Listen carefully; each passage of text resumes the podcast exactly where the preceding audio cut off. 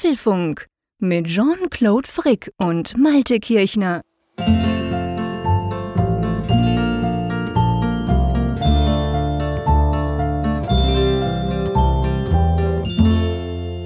Folge 205 des Apfelfunk Podcasts, aufgenommen am Mittwochabend, 15. Januar 2020. Und lieber Jean-Claude, ich fange mal mit einer kleinen Quizfrage an in dieser Folge. Na, schieß los. Ja, und zwar, was ist das? Was hat das gemeinsam? Ein Glas mit Bier der Marke Astra, ein Fitnessstudio und eine MacBook-Reparaturwerkstatt. Zufälligerweise, wobei es ist nicht so einfach, den Überblick zu behalten, weiß ich genau, von was du sprichst. Ich sag nur Hashtag Apfelfunk zum Schießen, oder? Ja, das ist, es ist wirklich zum Schießen. genau, wir haben ja letzt, in der letzten Ausgabe des Apfelfunks haben wir ja sehr, sehr ad hoc und sehr, sehr live quasi während dem Gespräch, während der Aufnahme, kam der Malte mit der Idee um die Ecke, komm, wir machen doch auch so einen kleinen Fotowettbewerb. Und ähm, wir haben das dann ähm, ausgelobt, dass ihr quasi Fotos machen dürft zum Apfelfunk, wie ihr Apfelfunk hört oder auch sonst. Und äh, Hashtag war Apfelfunk zum Schießen auf Twitter. Ja, und ich muss dir sagen, ich bin platt. Ja, ich auch. Also ich habe in den ersten Stunden nach der Veröffentlichung der Folge und am ersten Tag danach, da tröpfelten ja so ein, zwei Posts mhm. mit dem Hashtag ein und ich dachte, naja, zur Ehrenrettung ist das ganz gut, dass überhaupt was reingekommen ist. Wird da haben wir den Mund ganz genau. schön voll genommen. Und jetzt mittlerweile, ich habe heute die zweite Zusammenfassung gemacht. Wir haben auch so Übersichtsseiten auf apfelfunk.com zusammengestellt, wo ihr dann die bisher eingegangenen Posts, die auf Twitter gekommen sind mit dem, mit dem Hashtag, alle auf einen Blick habt. Und ich musste einen zweiten Post aufmachen heute, weil es ist einfach so viel, es ist so viel zusammengekommen und ich befürchte oder ich glaube, es ist noch längst nicht das Ende der Fahnenstange erreicht. Also wirklich ganz spannende Sachen. Einerseits spannend, weil wir halt mal sehen, und das war ja auch so der Aufruf, in welchem Kontext hört ihr den Apfelfunk, wo hört ihr den Apfelfunk. Also unglaublich schöne Landschaften und Umgebungen, wo ihr halt lebt oder Urlaub macht und den Apfelfunk euch zu Gemüte führt. Andererseits auch fotografisch finde ich so ein wunderbarer Querschnitt dessen, was eben möglich ist mit dieser wunderbaren Smartphone-Kamera. Also auch in dem Sinne ja fast schon ein, eine Bewerbung für diesen, diesen äh, Fotowettbewerb von Apple.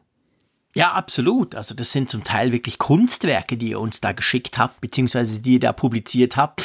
Und inzwischen ist es ja auch so, dass der, ähm, der Vorsitzende der Jurykommission quasi nach einigen Tagen Verspätung auch gemerkt hat, dass er dabei ist, der Herr Professor Dr. Zeyer im regnerischen St. Gallen. Also er weiß inzwischen auch, dass er da dann mitmachen darf im Sinne von, dass er bei der Auswahl des Besten, das ist ja ein Wettbewerb, ähm, dann quasi auch noch mitreden kann. Das heißt gleichzeitig, er darf auch nicht mitmachen. Aber ähm, er hat also auch gemerkt, von dem her ist die Jury vollzählig. Ja, und weil es so schön läuft, lassen wir es noch ein bisschen weiterlaufen, oder? Ja, ich würde auch sagen, also wir sollten das jetzt nicht jetzt so abknipsen im Sinne von zu schneller Einsendeschluss, sondern schickt gerne weiter eure Bilder und wir schauen uns das dann in ein paar Wochen, würde ich sagen. Es ist ja noch eine ganze Menge auch anzugucken und abzuwägen. Und dann treffen wir eine Entscheidung, was uns von allem am besten gefällt. Also ich glaube, es wird eine ganz schwere Entscheidung werden. Ich, ah, das wird unglaublich schwierig. Ich wüsste Absolut. es jetzt schon also. nicht. Also es ist jetzt schon total Nein. kompliziert und es kommen immer weitere Nein, Beiträge Chance. rein, die es immer genau. komplizierter genau. machen. Aber dafür haben wir ja den Zeier, der soll auch genau. was machen, der soll eine Vorauswahl treffen dann. Fotoexperte. Nee, aber genau, geht mal auf apfelfunk.com oder noch besser, weil dann habt ihr quasi, habt ihr es ganz aktuell, geht einfach auf Twitter und gebt den Hashtag Apfelfunk zum Schießen ein bei der Suche. Dann kommt, dann kriegt ihr natürlich alles mit quasi, was da gerade läuft. Und es ist wirklich toll, also es ist großartig. Es ist wieder mal so eine Geschichte, und mir ging es genau gleich. Ich dachte auch so am Anfang, ja, das war wohl jetzt ein bisschen komisch oder so. Oder war halt sehr ad hoc. Wir, wir hatten ja keinen Plan, als wir das quasi während der Sendung so ein bisschen zusammen, ähm, zusammen rausstudiert haben. Aber ähm, inzwischen, es läuft wieder unglaublich gut. Also unsere Community ist, ist extrem kreativ. Ja, es ist immer wieder ein Wunder, wie diese Aktionen halt dann einen auf Widerhall stoßen, wie viel da eben zurückkommt. Und ja, man könnte denken, es ist wirklich großes Kalkül dabei gewesen, das zu tun, aber das war ja tatsächlich eine ganz spontane Idee. Wir haben nicht da vorher darüber gesprochen. Es ist aus dieser News herausgekommen mit diesem Night Mode äh, Contest von Apple. Ja, also spannend. Ich finde es einfach schön, was da wieder bei rausgekommen ist. Genau. Apropos schön. Du hast aufgerüstet. Ja. Du hast ein neues Auto und dieses neue Auto, ich meine, das ist mir ja völlig wurscht, aber das neue Auto hat ein Feature, um das ich dich wirklich beneide, nämlich CarPlay. Und das bietet dem Apfelfunk nach fast vier Jahren erstmalig die Möglichkeit, dass wir ein Apple-Ding dass wir bis jetzt nie irgendwie, das ist ja komisch, ich meine, wir sprechen über alles, wir testen alles, wir kriegen sehr viel, wir holen uns selber Sachen. Es gibt ja fast nichts im Apple-Kosmos, bisschen überspitzt gesagt, dass wir nicht testen können, zumindest was von Apple direkt kommt. Mhm. Aber CarPlay war bis jetzt immer so ein bisschen ein schwarzes Loch bei uns beiden, wohingegen bei unserer Hörerschaft das ein großes Thema ist. Und jetzt endlich kannst du das selber auch ausprobieren, gell? Ja, es ist ein riesiges Wissensdefizit, was da ausgeglichen wird.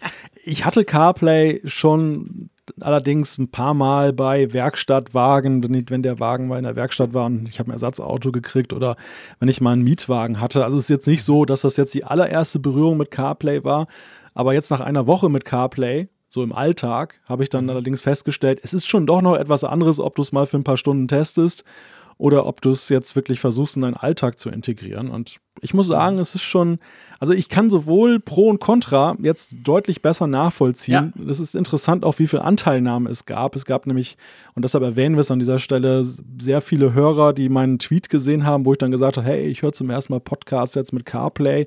Und dann kam sehr viel Feedback so nach dem Motto, oh, endlich endlich wisst ihr jetzt auch mal, worüber ihr redet, wenn ihr über CarPlay sprecht. Und ähm, ja, das ist einfach schön, dass wir da jetzt auch mit dabei sind. Mir ist ja vor allem auch aufgefallen, so vom Interface her, dass es sehr große Ähnlichkeiten zum, zum TV-OS, zu, zum, zum Apple TV aufweist, Echt? wie es aufgebaut ist.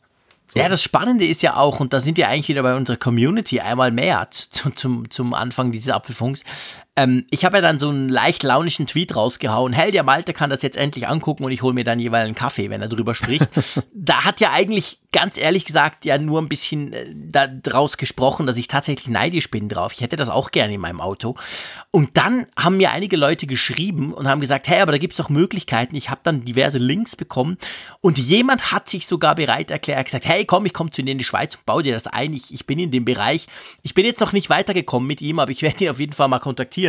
Also es gäbe natürlich auch die Möglichkeit, mein altes Navi, das mich, Klammer auf, täglich nervt, Klammer zu, rauszureißen und was einzubauen. Andererseits, mein Auto ist so alt, dass sich die Frage dann stellt, dann ist das Navi mehr wert als das Auto, das ist auch komisch, aber also es gibt auch Nachrüstlösungen und da haben viele von euch haben uns dann geschrieben oder beziehungsweise mir auf Twitter, weil sie das auch schon gemacht haben. Also ist schon ein spannendes Thema, definitiv. Werden wir wahrscheinlich in Zukunft auch, wenn Updates kommen und so, besser behandeln können, oder? Das denke ich auf jeden Fall. Übrigens, das ist auch interessant, weil du gerade dieses Beispiel erwähntest, wo dann ja gleich gesagt wurde, hey, ich kann dir helfen, damit das dann nachzurüsten. Ähm, genauso, ich hatte ja, glaube ich, letzte Woche auch darüber gesprochen, über die über das Magic Keyboard, dass ich ja noch mhm. diese Variante habe mit den, mit den Batterien da drin. Genau. Und da bekam ich dann sofort ein Freundschaftsangebot von einem Hörer, der gesagt hat, hey, ich habe noch eine Tastatur, die jetzt schon diesen neuartigen Akku drin hat, äh, rumliegen. Echt? Und äh, die würde er mir zum absoluten Freundschaftspreis vermachen. Ich bin Ach, jetzt cool. so ein bisschen hin und her gerissen, das habe ich ihm auch schon geschrieben, weil ich eigentlich mit meiner Tastatur, ungeachtet jetzt mal dieser Batterien, die muss man jetzt auch tatsächlich nicht täglich wechseln, so im Großen und Ganzen noch so einigermaßen zufrieden bin. Also ich fände es irgendwie blöd, sie jetzt äh, mhm. in den Keller zu legen, wenn sie noch voll funktioniert und nur, ja. nur so eine Schöngeistgeschichte für mich jetzt dann den Ausschlag gibt, sie zu wechseln. Insofern bin ich da hin und her gerissen. aber, ich, aber ich fand es auch wieder sehr imposant, also was da einfach aus der Community immer gleich zurückkommt, was man auch gar nicht dann vermutet. Ja. Also es ist einfach wunderbar. Ja, es ist wirklich großartig, definitiv. Apropos großartig. Wir haben einen kleinen Blogpost zum Ende des Jahres verfasst, weil man kann sagen, das letzte Jahr war für den Apfelfunk, was zumindest die Zahlen anbelangt, auch großartig, oder? Ja, also analog zur Apple-Bilanz kann man sagen, haben wir wieder Rekorde aufgestellt. Beziehungsweise zur Apple-Aktie. Die Bilanz war ja gar nicht so grandios, aber die Apple-Aktie ist ja auch aktuell wieder auf einem riesigen Höhenflug und gewinnt immer mehr an Fahrt, wo ich ja auch mal drüber staune, dass da noch mehr Luft nach oben ist. Ja, es gilt auch für den Apfelfunk, oder? Ja, es ist erstaunlich. Wir hatten letztes Jahr 1,3 Millionen Abrufe rund, was wieder deutlich mehr war als im Jahr vorher. Und wir haben da so ein bisschen all die Zahlen zusammengefasst, aber auch, auch schlaue Gedanken von Malte. Wir haben so ein bisschen überlegt, was heißt das eigentlich und wie kommt man eigentlich dazu und warum sind wir eigentlich da und warum macht uns das immer noch Spaß und so. Also ich empfehle euch, geht mal auf apfelfunk.com vorbei.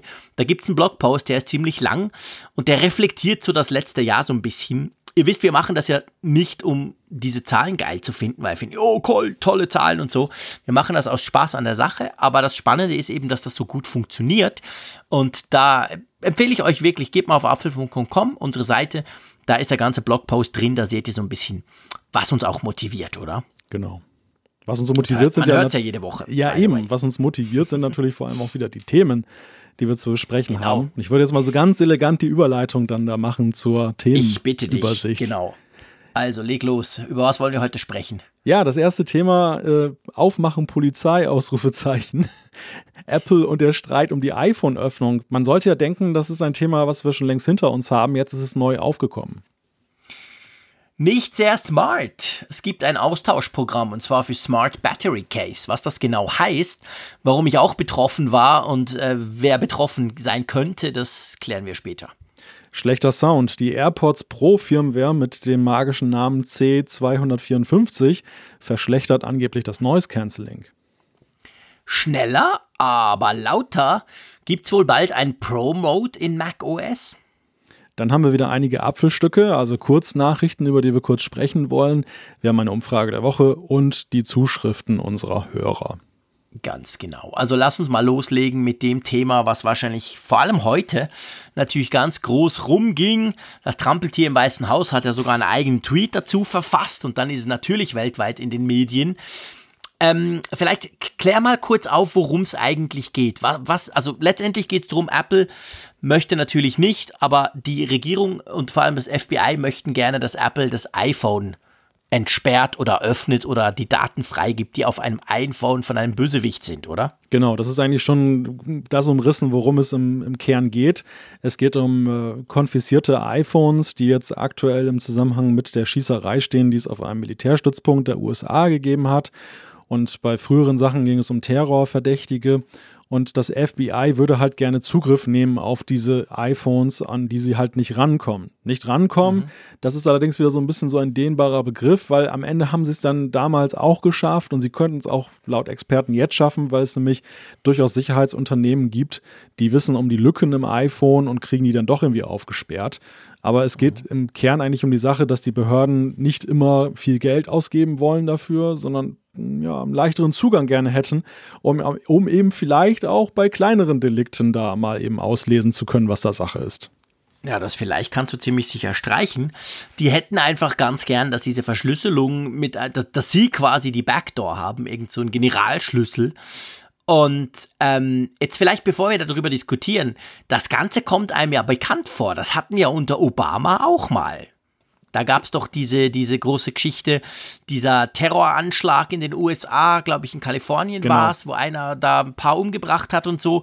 Das, das, war ja genau die gleiche ähm, Ausgangslage eigentlich, oder? Das war genau die gleiche Ausgangslage und damals war halt auch eine sehr energische Debatte darüber geführt worden, inwieweit äh, es unpatriotisch ist, gerade jetzt in den USA von Apple, dass sie eben die Behörden nicht dabei unterstützen. Apple wiederum argumentiert, dass sie diese Sperrung der iPhones so sicher gemacht haben, dass sie selbst auch gar nicht in der Lage sind, das aufzumachen.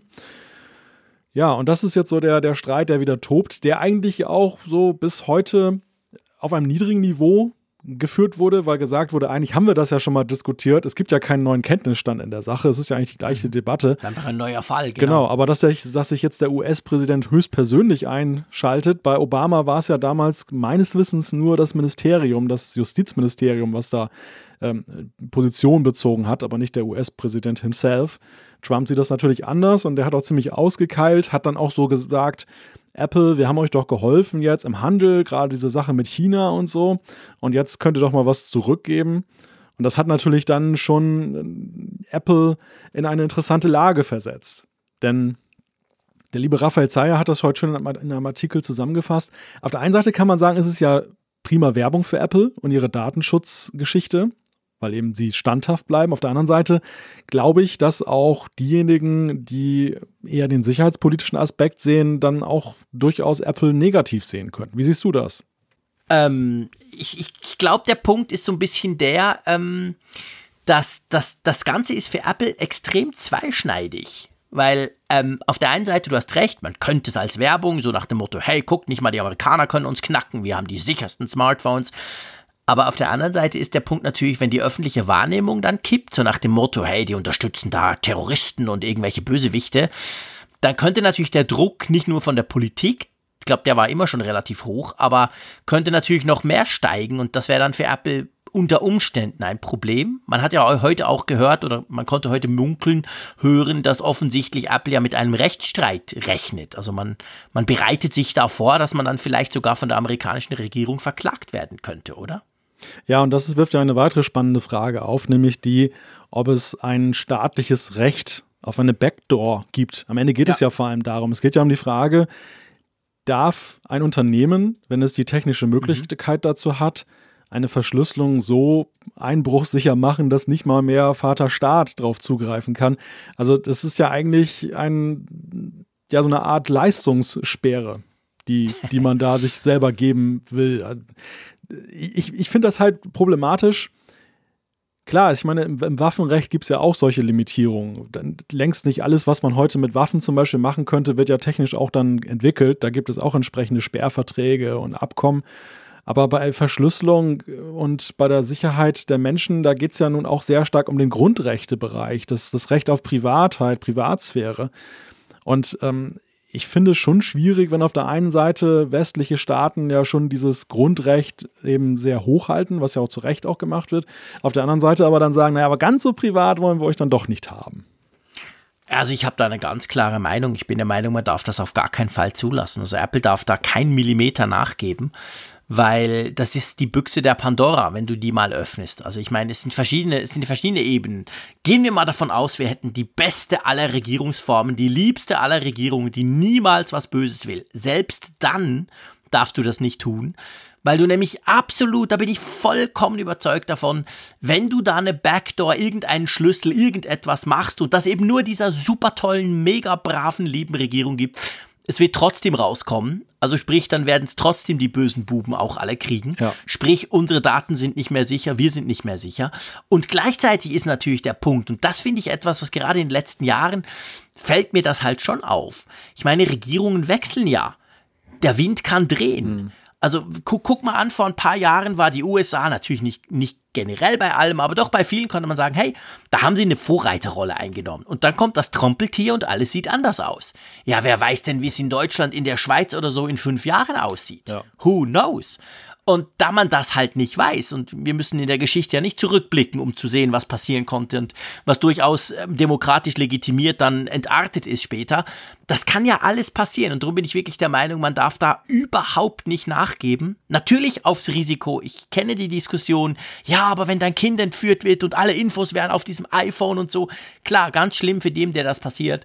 Aber generell betrachtet als Gesellschaft, finde ich, darf man da wirklich nicht nachgeben, weil das wird garantiert, und da bin ich völlig überzeugt, jederzeit dann eben missbraucht werden und dann haben wir den Salat. Ja, zumal es ja meines Erachtens auch eine durchaus verlogene öffentliche Debatte ist. Da würde ich nochmal ja. an den Anfang äh, dieses Themas nochmal zurückgehen, denn es ist ja längst nicht so, wie es ja dargestellt wird, dass es momentan die Situation gibt, Apple hat es bombensicher dicht gemacht und die Regierung kommt nicht daran die Regierung kommt daran. Es ist nur eben so, dass es dann schon eine ziemliche Hürde technisch gibt, das zu machen. Ist, man muss im Wissen sein, um diese, diese Sicherheitslücken, um das aufzumachen. Das können nur einige wenige Unternehmen, die haben auch findige Leute, die wissen, wie sie diese Sicherheitslücken anwenden können. Insofern gibt es diesen Zugang. Er ist teuer, er ist limitiert, er funktioniert auch nicht immer unbedingt bei jeder Version und Sicherheitslücken werden auch wieder geschlossen. Das heißt, man muss neue finden. Aber nach meinem mhm. Gefühl ist es ein ganz guter Filter nämlich ein Filter dahingehend, dass dann auch Regierungen und Sicherheitsbehörden diese Option wirklich nur dann ziehen, wenn es wirklich zum Beispiel um einen Terroranschlag geht. Also um eine richtig schlimme Sache, die für die Allgemeinheit auch eine riesige Relevanz hat. Nicht aber eben dann beim kleinen Taschendiebstahl oder bei noch viel kleineren Dingen, wo es dann auch um politische Verfolgung dann geht, weil einfach die Hemmschwelle, die, die Hürde halt dann hochgehalten wird dadurch. Ja, ich meine, weißt du, aber das, das, das, das, das Schräge ist ja auch, dass gerade diese aktuelle Situation bei vielen ja auch dazu führt, dass sie sagen, ja, aber so kann es ja auch nicht sein. Kann ja nicht sein, dass da quasi die Regierung irgendwelchen Bösewichten und irgendwelchen zwielichtigen Hackern quasi so eine Sicherheitslücke abkaufen muss. Also das wird ja lustigerweise auch gebraucht, so nach dem Motto, ja, guck, so kann es ja auch nicht sein, also macht halt irgendwas. Aber ich finde auch, also letztendlich Fehler passieren, dadurch werden wir immer Sicherheitslücken haben. Aber genauso wird eben auch, wenn du jetzt eine offiziell legitimierten Schlüssel irgendwo hättest, wird eben der auch durch irgendeine Lücke auf irgendeiner Seite dann am Schluss irgendwann mal im Darknet landen. Und von dem her gesehen, ja, ich finde, da hat Apple eigentlich keinen Spielraum. Schon gar nicht, nachdem sie sich seit Jahren ja positionieren als die Datenschutz-Company. Sie machen ja auch Fehler, haben wir alles schon diskutiert hier im Apfelfunk, aber sie sind da halt viel konsequenter als manch anderer, vor allem auch in der Wahrnehmung, die sie gerne von sich selber hätten. Hm. Und drum, ja, drum ist das eigentlich, sage ich mal, logisch, dass Apple damit rechnet, halt das Ganze sogar vor Gericht durchziehen zu müssen. Naja, und natürlich schwingt auch ein wenig die Angst mit oder die Sorge bei Apple, dass auch da Dinge vermengt werden, die ja erstmal gar nichts miteinander zu tun haben. Und das ist, glaube ich, schon noch ein Unterschied der damaligen mhm. Regierung in den USA und der jetzigen.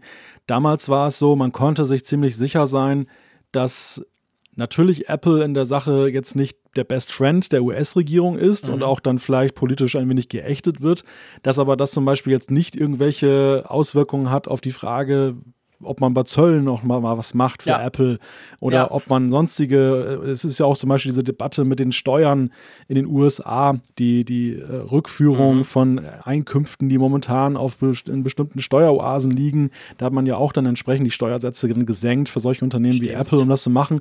Man kann davon ausgehen, dass wenn Apple jetzt so in eine Kontrahaltung gerät, dass dann möglicherweise auch dann gesagt wird, na, da machen wir das aber auch nicht mehr für euch. Und das, das ja, glaube ich, ist für sie politisch schon etwas schwierig. Denn eins ist ja klar, wir haben ja auch darüber hier in den letzten Folgen auch mitunter gesprochen.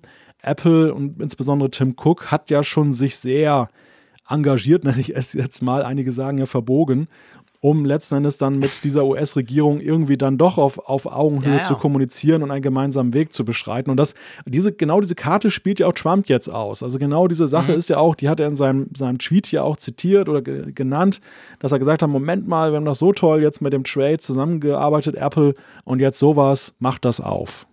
Ja, ja. Ja, genau. Also das ist natürlich, bei der Trump-Regierung musst du damit rechnen, dass das quasi alles in einen Topf geworfen wird.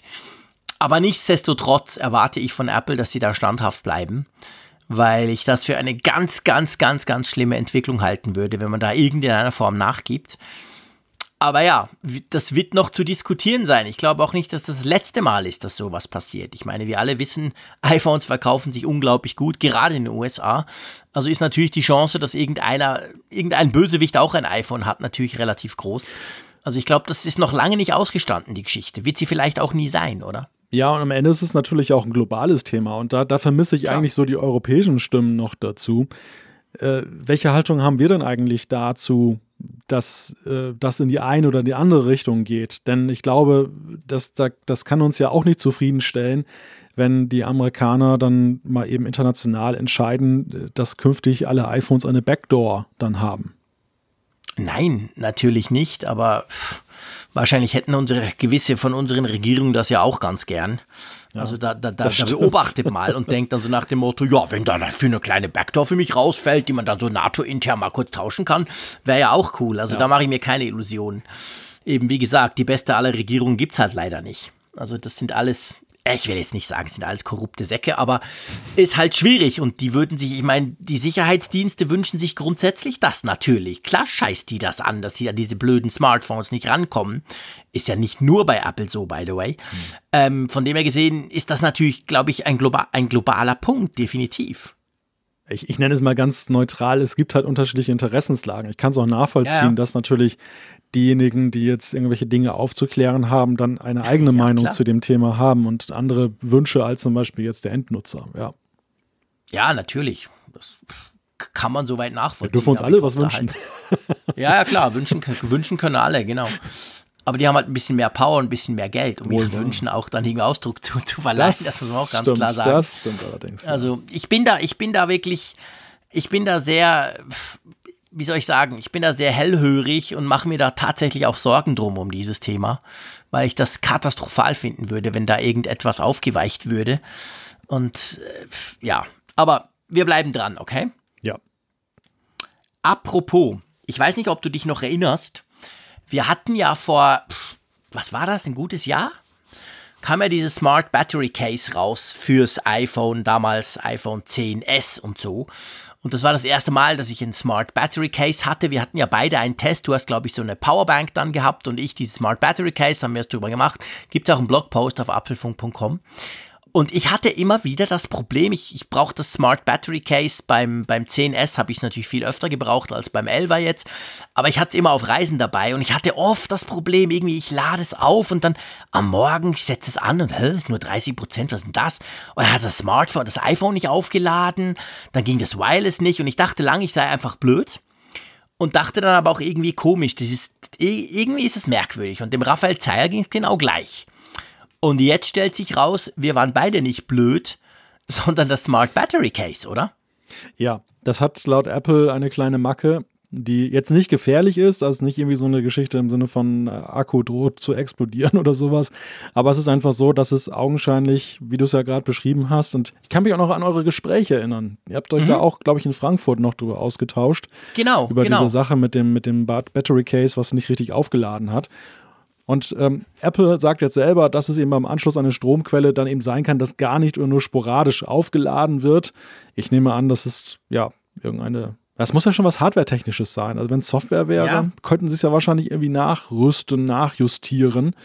Also irgendwas muss da in, in der Hardware nicht so richtig Ja, irgendwas. Es ist wirklich, und das Komische war sogar, also weißt du, eingesteckt und die Lampe leuchtet. Das, das hat ja zum Beispiel selber, hat das ja auch, wenn du das iPhone nicht drin hast, das ist ja das Coole an diesem Ding auch, kannst du es ja auch laden. Und dann, ich habe zum Beispiel dann, dann irgendwie eingesteckt, ihr wisst, ich mag ja Kabel, und dann leuchtet die rote Lampe und du denkst, ja klar, ist doch cool. Und am Morgen war es trotzdem nicht aufgeladen. Also es gibt ein Austauschprogramm und zwar, das ist ganz wichtig, nur für das Smart Battery Case der letzten Generation. Also sprich iPhone 10s, 10s Max und iPhone 10R. Also diese drei, wenn ihr dafür ein Smart Battery Case habt, glaube ich zwischen Januar und irgendwie Sommer produziert, ähm, dann könnt ihr das beim Apple Store oder bei einem ähm, zertifizierten Retailer, könnt ihr das quasi umtauschen. Ihr kriegt dann, glaube ich, ein neues. Das hat wirklich definitiv eine Macke. Die neuen, die jetzt mit dem 11er und dem 11 Pro rauskamen, haben das nicht. Drum sind die auch in diesem Austauschprogramm nicht dabei, oder? Genau. Deshalb bin ich auch jetzt, jetzt erst mit dem Test eingestiegen bei den Smart Battery Cases. Ja, du hast das richtig gemacht. So. ich ich, ich sage jetzt natürlich nicht die erste Generation, genau, weil das Smart Battery Case gab es ja vorher schon. Ja. Aber sagen wir mal die erste Generation für die modernen iPhones, so darf man es sagen. Und die hatte wirklich eine Macke. Ja, ganz komisch. Also das ist ja schön. Ich meine, so, so, so Sachen, das sind ja so Geschichten, dann zweifelst du ja schon zuerst ein bisschen an dir. Klar, dann googelst du ein bisschen und ich meine, ist ja egal, was man googelt, man findet immer irgendwelche Leute, die das gleiche Problem haben. Mhm. Das heißt aber ja noch nicht, dass es wirklich eine Relevanz hat. Und jetzt so im Nachhinein musste ich sagen, okay, das war ganz klar wirklich ein Problem. Also da, da ist offensichtlich irgendwas schiefgegangen und ich empfehle allen, die das haben, dass sie das austauschen lassen. Es ist natürlich bei so einem Produkt, was jetzt schon fast ein Jahr am Markt ist, für die, die betroffen waren, eine mitunter ärgerliche Geschichte. Weil, wie du schon sagst, im ersten Moment zweifelst du an dir selbst, dann findest ja, du heraus, total. ob es weitere gibt. Dann vergehen noch viele Monate, bis das Problem möglicherweise vom Hersteller anerkannt wird. Das, mhm. Ich sag mal, die, die Käufer der ersten Stunde, die das hatten, für die wird das jetzt wahrscheinlich nicht mehr ganz so befriedigend sein. Vielleicht so ein klein bisschen noch, dass sie sagen, okay, ich hatte recht aber es ist natürlich schon sehr ärgerlich, wenn so eine ganz elementare ja, Funktion betroffen ist. Ne? Also ein ganz, ganz kleiner Vorteil hat das ja. Also wenn du jetzt dieses Smart Battery Case hattest, du bist vielleicht ein paar Mal in dieses Problem reingelaufen, du hast dich genervt, aber okay. Ich meine, du hast es trotzdem gebraucht, im Allgemeinen hat es funktioniert. Es ist nicht so, dass jedes Mal, es, nicht, es war ja nicht ein Totalausfall, weil sonst rennst du natürlich sofort zum Apple Store. Ähm, ich meine, wenn du das jetzt austauscht kriegst, kriegst du natürlich auch eine neue Batterie. Ja, okay. Und die Batterie, je nachdem wie viel du es brauchst, hast du natürlich in dieser Zeit, weil die ist ja viel kleiner als vom iPhone. Das heißt, das Smart Battery Case ist immer relativ schnell leer, wenn ich das bei mir einstecke. Dann könntest du das zumindest als ganz kleinen Vorteil oder als kleine Entschädigung dann entsprechend auf die, auf die Habenseite buchen, oder? Das wäre ja nicht so ja, schlecht. Also sozusagen so ein kleiner Reset nochmal. Ja, genau. Also Batterie wieder auf Null, ganz neu. Immerhin. Aber klar, ist natürlich eine mühsame Sache. Und das Spannende ist eigentlich, dass das ganz gut mit dem nächsten Thema, das wir haben, zusammenspielt. Und zwar ist das nächste Thema auch ein Thema, von dem ich behaupte, betroffen zu sein, aber wahrscheinlich habe ich es lange nicht gemerkt. Hm, interessant. Also es geht um das Thema AirPods Pro und eine neue Firmware mit dem kryptischen Namen. Ist, äh, da merkt man, dass das keine Firmware ist, die man bewusst einspielt. Die hat ja meistens eine Versionsnummer. Ähm, wenn es darum geht, hat Apple dann so kryptische Sachen wie C3254. Ähm, es ist ja so bei den AirPods, die spielt sich ja von selbst im Hintergrund ein. Man merkt das gar nicht normalerweise. Man muss es, dann kannst dann Bluetooth-Einstellungen nachgucken. Ähm, da muss man dann irgendwie so in einen Verzeichnisbaum ja, gehen. ist noch viel komplizierter. Du musst auf Einstellungen gehen. Du musst auf also du musst die, die gekoppelt haben, die, Genau, die AirPods. das meinte ich Dann nämlich, gehst ja. du auf Allgemein und auf Info, also nicht auf Bluetooth, sondern Allgemein und Info und dann erscheinen die da, AirPods Pro, und dann kannst du dort gucken, was du für eine Firmware hast. Ähm, ja, auf jeden Fall, es kam, im Dezember kam ein Firmware-Update raus. Und das war aber nur ein paar Tage, war das wohl aktiv. Und jetzt stellt sich raus, das wurde zurückgezogen, weil eine steigende Anzahl an Leuten, sagen wir es mal so, gesagt haben, dass seit diesem Firmware-Update das Noise Cancelling schlechter ist. Und jetzt komme ich ins Spiel. Ich hatte die AirPods Pro, also ich habe die ja immer noch, ich habe die praktisch immer im Ohr. Und ich war ja in China in ähm, genau im Dezember und danach dann quasi war ich bin ich nicht mehr so viel gependelt. Ich habe dann von zu Hause noch ausgearbeitet und hatte ja dann Ferien auch. Und da hat's mir das offensichtlich draufgespielt, weil das Problem bei den AirPods Pro ist tatsächlich, man kriegt überhaupt nichts mit. Manche sagen jetzt ein Vorteil, aber ich sag mal, für den Tech-Geek ist es ein Problem. Du kannst das irgendwie nicht, du kannst nicht sagen, mach jetzt das Update, du kannst auch nicht sagen, mach nicht. Es kommt einfach irgendwie drauf oder auch nicht. Und erst jetzt im Januar, nach meinen Ferien, dachte ich so, jetzt habe ich wieder diesen Standard-Workflow, ich bin viel im Zug. Und da habe ich ja jetzt das Noise Cancelling schätzen gelernt. Vorher war ich in China und ich war im Flugzeug, da habe ich es auch gebraucht, aber das sind ganz andere Bedingungen.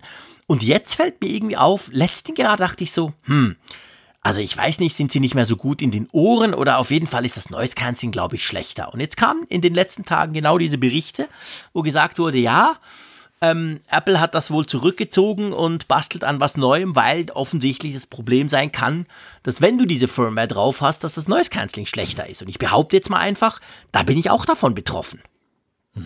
Ja, ich kann das bei mir noch gar nicht bestätigen. Äh, ich habe auch noch nicht nachgeguckt, ob jetzt die neue Version überhaupt draufgespielt wurde. Das ist ja tatsächlich so, das geht ja nach verschiedenen, verschiedenen Kriterien. Man muss eine gewisse Konnektivität in dem Moment gerade haben und dann passiert das. Das war beim Genau. ersten Firmware-Update auch so, dass ich eine ganze Weile darauf gewartet habe, bis das bei mir auch aufgespielt war. Da hatten schon längst alle eine Woche Ja. vermeldet, sie hätten das drauf gehabt. Ja, genau. Interessant finde ich an dieser Meldung, dass Apple an so einer elementaren Geschichte wie der Soundeinstellung noch so sehr feilt. Das finde ich eigentlich äh, bemerkenswert. Also, dass sie natürlich Fehler rausmachen, wenn es zum Beispiel Probleme gibt, dass die AirPods Pro sich nicht richtig verbinden. Da gibt es ja unglaublich viele Szenarien, die man als Hersteller ja auch erst nachträglich dann feststellt und dass man dann das ein oder andere Bugfix nachschiebt, damit die Nutzer halt das perfekte Erlebnis haben. Aber interessant finde ich, dass sie dann äh, jetzt noch rangehen nach Monaten Ja. und die Basseinstellungen im äh, Noise Cancelling dann neu modellieren, so wie es ja heißt, mit diesem kleinen Kollateralschaden, dass es dann nicht mehr so gut funktioniert. Aber ja, den, den Vorgang an sich finde ich schon interessant. Ja, ich glaube, also ich, ich, ich glaube halt die AirPods ganz generell und die Pro noch viel mehr als, als die normalen AirPods. Das ist natürlich, da ist sehr viel Software drin, ja, so klein die ja sind. Und ich glaube eben auch, dass diese Software, jetzt gerade bei den Pros natürlich, wo du ganz viele neue Funktionen hast, diesen Ambient Sound Modus, wo du alles besser hörst von außen und dann im Gegenteil, gegen, Gegenzug das Noise Cancelling. Ich glaube schon, das ist etwas, was, wo eben dran geschraubt wird. Ich meine, das kennen wir auch von anderen. Erinnern dich an deine Bose, die kriegen auch ab und zu ein Software-Update. Ab und Da zu ist ist es zwar kompliziert in der App und die Einspielung dauert 35 Stunden, aber das gibt ja auch Updates und auch da gibt es ab und zu dann Shitstorms im Internet, zumindest in den entsprechenden Foren, wo Leute sagen, ja, viel schlechter als vorher und so.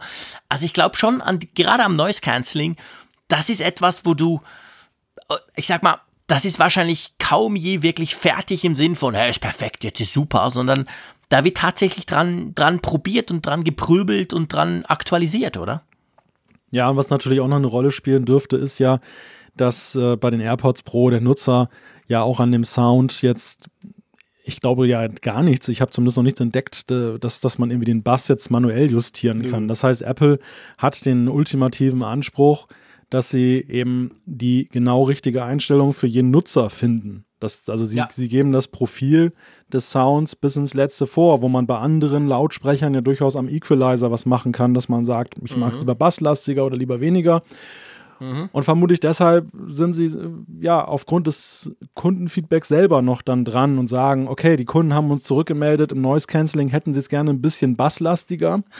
Und, ja, und dann wird das in der Software entsprechend nachvollzogen. Trotzdem interessant, weil es ja so ist, und das finde ich halt, ist ja auch eine Abwägung für den Hersteller 80 Prozent melden dir, sie hätten mehr Bass, aber 20 Prozent waren super zufrieden. Dann ist es für die 20 Prozent natürlich dann ärgerlich, wenn der Bass plötzlich zunimmt. Sie wollten das ja gar nicht.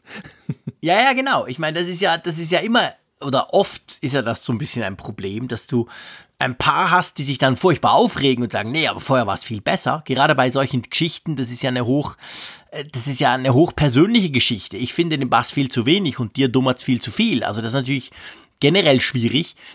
Ähm, aber ja, also ich, ich finde, was ich bemerkenswert finde, nicht nur, dass sie dran rumbasteln, sondern ist natürlich der Punkt, dass halt diese Updates so, so einfach kommen, dass du so gar nichts kontrollieren kannst, weißt du? Das funktioniert einfach und kommt eben irgendwie einfach drauf. Das ist natürlich typisch Apple. Bei Apple, Apple macht einfach. Mhm. Aber ich persönlich zum Beispiel, pff, ich fände das jetzt cool, zumindest eine Benachrichtigung, so im Sinn von, hey, du hast ein neues Update für die AirPods Pro bekommen oder so. Klar, die Frage ist, ob du dann die Leute nicht erst recht drauf hinweist, so im Sinn von, hey, da ist wohl was anders und dann geht's los. Das ist natürlich immer, immer die Frage bei solchen Geschichten, aber mir kommt das immer so ein bisschen komisch vor, weil ich so gar nichts mitkriege. Das ist mir suspekt. Ja, ist natürlich die Umsetzung der Philosophie It Just Works. Ne? Es funktioniert ja, genau. einfach und ja, es ist immer so eine Sache. Du hast die Bose-Kopfhörer vorhin erwähnt. Bei denen frustet es mich dann umgekehrt, dass ich sehr bewusst das Update einspielen muss, weil es von selber nicht geht. Andererseits mhm. ich aber niemals irgendwie einen Unterschied feststelle und auch nicht irgendwie weiß, was sich überhaupt geändert hat. So. Das hast du auch bei. vor allem dauert es ewig. Ja, das hast du bei Fernsehen ja auch. Bei, bei Fernsehern mit Firmware-Updates dann für die Software des Fernsehers. Also mir fallen Dutzende Geräte ein Letztens hat sich auch meine Waschmaschine mal aktualisiert. Ich wusste auch nicht, was sich Echt? da geändert hat. Ja, die braucht auch ein Firmware-Update. Jetzt ist sie doppelt so schnell. Ja, das dachte ich auch. Oder dass sie noch irgendwelche coolen neuen Features hat mit Push-Nachrichten oder so. Aber nein, also bislang ist mir nichts aufgefallen. Jetzt legt sie die Wäsche selber zusammen. Ah, das wäre ein das Traum. Wär mal ein Feature. Das wäre ein, wär mal ein Update. Ruft notfalls auch per Festnetz an, wenn man nicht reagiert. genau. Aber ich meine, ich meine, wir leben natürlich letztendlich in Zeiten von Firmware-Updates. Denk an moderne Autos, denk an Tesla, die machen das alles selber. Also es wird natürlich, äh, das, das zeigt ja eigentlich vor allem eines. Ich meine, das zeigt ja vor allem, dass Software eine immer wichtigere Rolle spielt in Dingen wie Kopfhörern, in Zukunft dann in Autos, in der Waschmaschine, in der Kaffeemaschine, was auch immer. Und ich meine, Wahrscheinlich spielt Software schon lange eine Rolle, aber erst seit kürzerem haben die Hersteller halt gemerkt, okay, es wäre schön, man könnte die Software auch verändern, weil sie zum Beispiel Fehler hat oder eben weil sie vielleicht besser wird. Und ich meine, die AirPods Pro, ja, da ist viel Software drin. Also ich meine, hm. das kleine Zeug, was die alles machen, das, das, von dem her bin ich schon froh, dass da auch Updates kommen. Und ich sag mal, ja, zwischendurch geht halt mal eins schief, wie jetzt in diesem Fall. Ähm, jetzt hoffen wir halt, dass bald wieder eins kommt. Aber es ist ein spannender Metagedanke mit der Software, den hatte ich auch schon des Öfteren. Also auf der einen Seite ist es natürlich da auch die Gefahr oder besteht die Gefahr, dass Hersteller Produkte auf den Markt bringen, bevor die Software wirklich ausgereift ist. Das haben wir mhm. auch schon gesehen. Gerade im Kontext von Fernsehern habe ich das selbst erlebt, dass ein Absolut. Fernseher sich dann aufhängt und man muss ihn vom Netz trennen und wieder einstöpseln und dann drei Software-Updates später läuft er plötzlich dann wie geschnitten Brot. Also war es wirklich ein Softwareproblem. Andererseits, in positiver Hinsicht finde ich es gut für den Kunden, dass er Produkte erwirbt, die halt nicht wirklich final sind, sondern die eben noch verbessert werden können. Manchmal kriegst du noch eine neue Funktion. Grundsätzlich wird, werden noch Sicherheitslücken nachträglich geschlossen, das Produkt verbessert. Manchmal läuft es auch schneller.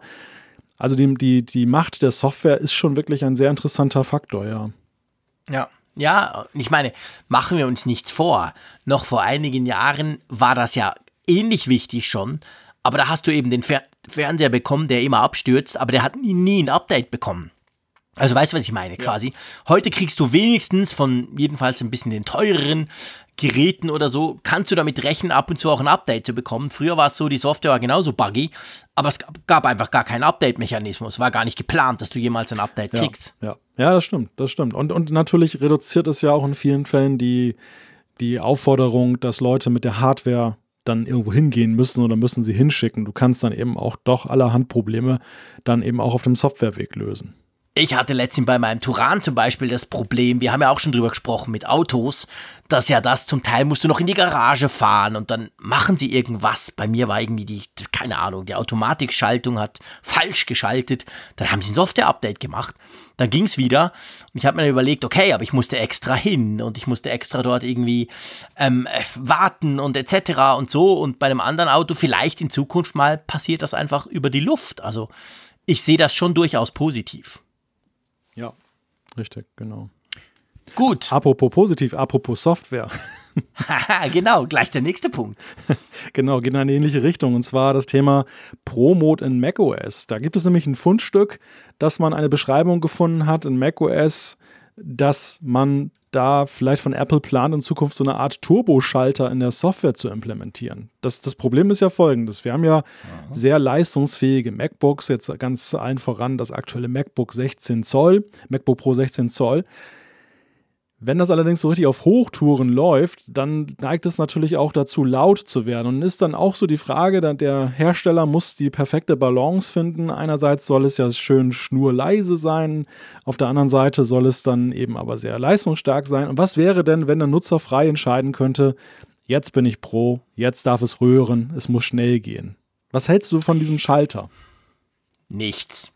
Also, weißt du warum? Ich ja. meine, ich bin natürlich, ich finde, die Idee grundsätzlich ist ähm, einigermaßen nachvollziehbar. Aber ich frage mich dann halt, du hast jetzt ein schönes Beispiel gebracht beim, beim MacBook. Ähm, ich erwarte eigentlich von macOS, dass das System zusammen mit der Hardware so schlau ist, dass er merkt, hey, der Frick surft nur im Internet rum, macht irgendwie Twitter unsicher, braucht wahrscheinlich nicht allen Power der Welt. Oder hey, jetzt hat er ein 8K-Video in Final Cut und rendert das raus. Ja, dann bitte volle Pulle. Also ich meine, sorry, das muss doch das System merken. Das will ich doch nicht nur einstellen müssen. Das ist ja, das ist ja völlig klar anhand des Workflows, was viel Power braucht und was nicht so viel Power braucht, oder? Also von ja. dem her, ich verstehe diesen Schalter nicht. Ja, ich glaube, der, der Schalter wird das nicht komplett abnehmen, diese Automatik. Die Automatik wird fortbestehen. Für die meisten Anwendungsszenarien wird sie auch weiterhin der Best Case sein.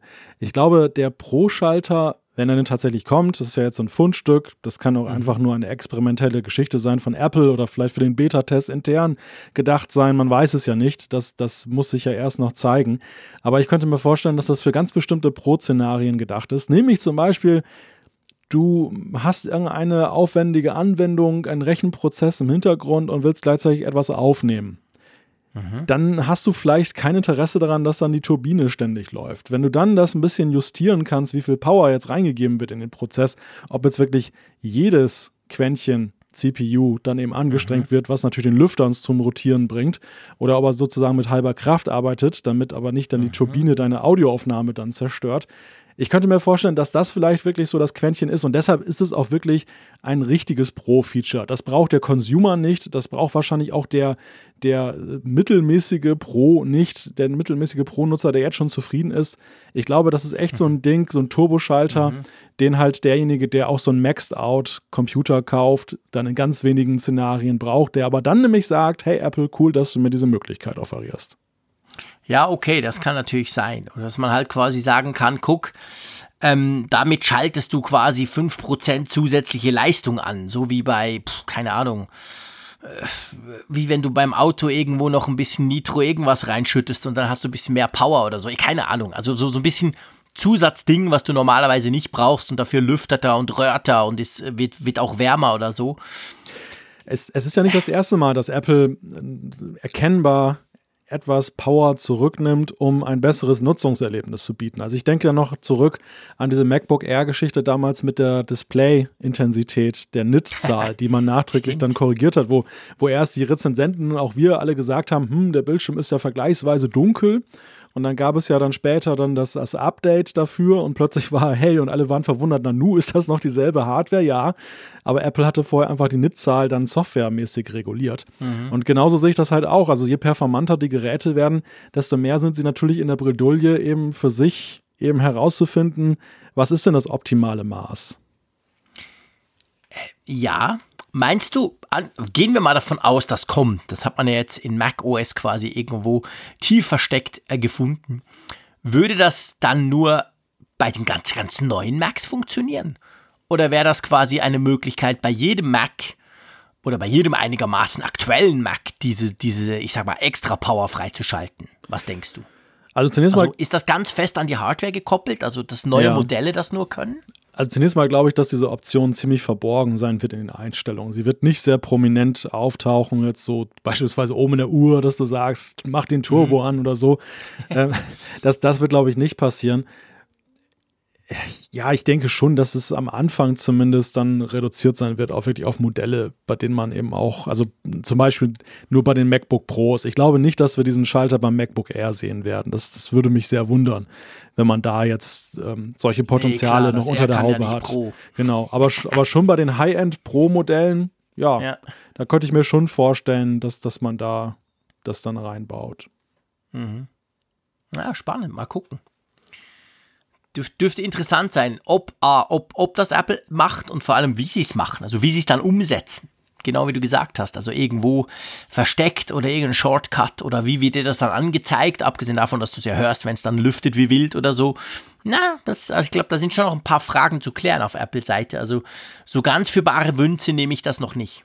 Ist ja auch in der Beta drin. Also was Ja, in Betas drin ist, kann auch genauso gut immer wieder verschwinden und auf Nummer wieder Da sind schon ganz andere Funktionen dann wieder verschwunden. Wir erinnern Oh ja. uns, gell? Oh ja. Airplay oder da gibt es einige, die dann in der Beta drin waren, wo man dachte, ja, cool. Und dann waren sie plötzlich wieder weg. Genau. Gut, lass uns zu unserer Rubrik Apfelstücke kommen. Ist ja auch ähm, so eine Rubrik, wo wir, ich will nicht sagen kleinere Themen, aber wo wir einfach einige Themen zusammenfassen. Und das erste Thema finde ich insofern super spannend, weil es mir wie Schuppen von den Augen fiel. Erinnerst du dich, lieber Malte, beim letzten, in der letzten Sendung haben wir ja drüber gesprochen, über was denn beim Mac so alles passieren könnte. Oder war es die vorletzte Sendung? Hm. Quasi, wir haben, wir haben über den iMac gesprochen, was, was man damit so machen müsste und so. War der Ausblick, glaube ich. Genau, das war der Ausblick in der letzten Sendung, genau. Und dann haben wir ja lange diskutiert, was da alles kommen müsste beim iMac und so. Und du hast irgendwann mal diese Touch-ID-Geschichte aufgebracht, dass man halt mit dem Finger und so. Und da haben wir drüber diskutiert und ich fand das auch ganz interessant. Und tatsächlich, lustigerweise, zwei Tage später, als ich mir die Sendung selber angehört habe, als ich da so labere, dachte ich so, ja, aber Moment mal, die augenscheinlichste Sache ist dir nicht in den Sinn gekommen, du Flasche. Also Flasche ich, meine ich, nicht du. Nämlich natürlich beide. Face ID. Wir beide. Und uns hat ja dann auch ein Hörer, ein Hörerfeedback genau dazu geschrieben, so nach dem Motto, hä? Fingerabdruck beim Mac, sowas komisches, hey, Face ID. Und da gibt es jetzt ein Patent, oder? Ja, das Licht ist mir tatsächlich auch dann im Nachhinein noch aufgegangen. Und es ist ja wirklich so naheliegend. Wir, Ja, haben, noch, wir haben noch darüber gemutmaßt. Ich war es noch, der gesagt hat, man könnte doch den Touch-ID-Sensor zum Beispiel beim iMac, wenn Mhm. eben nicht in die, in die kabellose Tastatur, dann noch ins Gehäuse einbauen. Man könnte auch was anderes ins Gehäuse einbauen, nämlich einfach eine Face-ID-Kamera. Das wäre so naheliegend. Eine iSight-Kamera ist ja schon da oben drin. Der Rahmen ist ja da. Also warum nicht auch dann die Face-ID-Technologie implementieren? Das wäre ja die Lösung aller Probleme. Ja, vor allem, ich, ich, ich ich sag nicht, das könnte man, sondern das muss man, Apple. Ich meine, ihr habt sie im iPad Pro drin, da kann ich verkehrt rum drauf gucken, da kann ich von ganz der Seite dran. Also da habt ihr das Problem gelöst, dass man so ganz genau nur hingucken muss. Und es funktioniert ja super beim, beim iPad Pro. Genau das Teil will ich bitte im Mac haben. Und zwar nicht nur im iMac, sondern am besten in jedem Mac. Das wäre super praktisch, definitiv. Also Face ID beim MacBook oder beim iMac oder wo auch immer. Du guckst das Ding an und zack, bist du entsperrt. Ich frage mich, warum das nicht schon lange gemacht wurde. Ja, das ist in der Tat eine gute Frage. Also das, äh, ja, auch Touch-ID hat man ja sehr zaghaft angepackt. Erst ja mit der Touchbar reingebracht, längst nicht auf allen MacBooks, selbst heute noch nicht verfügbar. Aber mit Face-ID hätte man jetzt schon so viel Ge Gelegenheit gehabt, das zu implementieren. Und gerade so beim einem iMac Pro zum Beispiel, der ja auch noch den dicken Rahmen hatte, hätte man das längst machen können. Bei, den, bei dem neuen MacBook Pro 16 Zoll. Also ich erwarte ja gar nicht mal, dass man das jetzt dann gleich im Consumer-Gerät einbaut. Nein. Aber bei den wirklich teuren Geräten wäre es doch so naheliegend gewesen. Ja, vor allem haben die ja auch den T2-Chip drin. Ich meine, ich verstehe, dass der T2-Chip da eine zentrale Rolle spielen würde. So war es ja bei Touch ID, da war am Anfang der T1 drin und ohne den geht's nicht und so. Also von dem her, die, die iMacs lassen wir mal aus, haben wir letzte Woche diskutiert, die haben den ja nicht. Aber, aber all das Zeug, was sonst schon ein T2-Chip drin hat, sprich, da ist die Sicherheitsinfrastruktur eigentlich schon implementiert. Da wäre das von der Seite her, ist ganz salopp gesagt, die Hälfte ja schon drin. Da fehlen nur noch ein paar Sensoren, ein bisschen Software. Also das müsste definitiv kommen. Das wäre nämlich wirklich, glaube ich, eine Sache, die, die, die, die allen gefallen würde. Das wäre einfach praktisch. Du klappst dein MacBook Pro auf und zack, bist du drin. Super, oder? Vielleicht geht es Apple da so wie uns, dass sie einfach nicht dran gedacht haben. genau, genau. Jetzt ist immerhin gibt schon mal ein Patent. Also vielleicht fällt ihnen das jetzt ein und sie denken, ja Mensch, komm, wir machen das. Ähm, apropos machen, da gibt es auch ein anderes Gerücht, was auch spannend ist. Und zwar geht es um 5G und es geht darum, dass erste Berichte auftauchen, dass 5G vielleicht gar nicht erst mit dem iPhone dieses Jahr kommt, im Herbst. Davon gehen wir ja alle aus, sondern schon mit den iPad Pros. Und mhm. dann wann, wann auch immer, aber wahrscheinlich ein bisschen vor dem iPhone.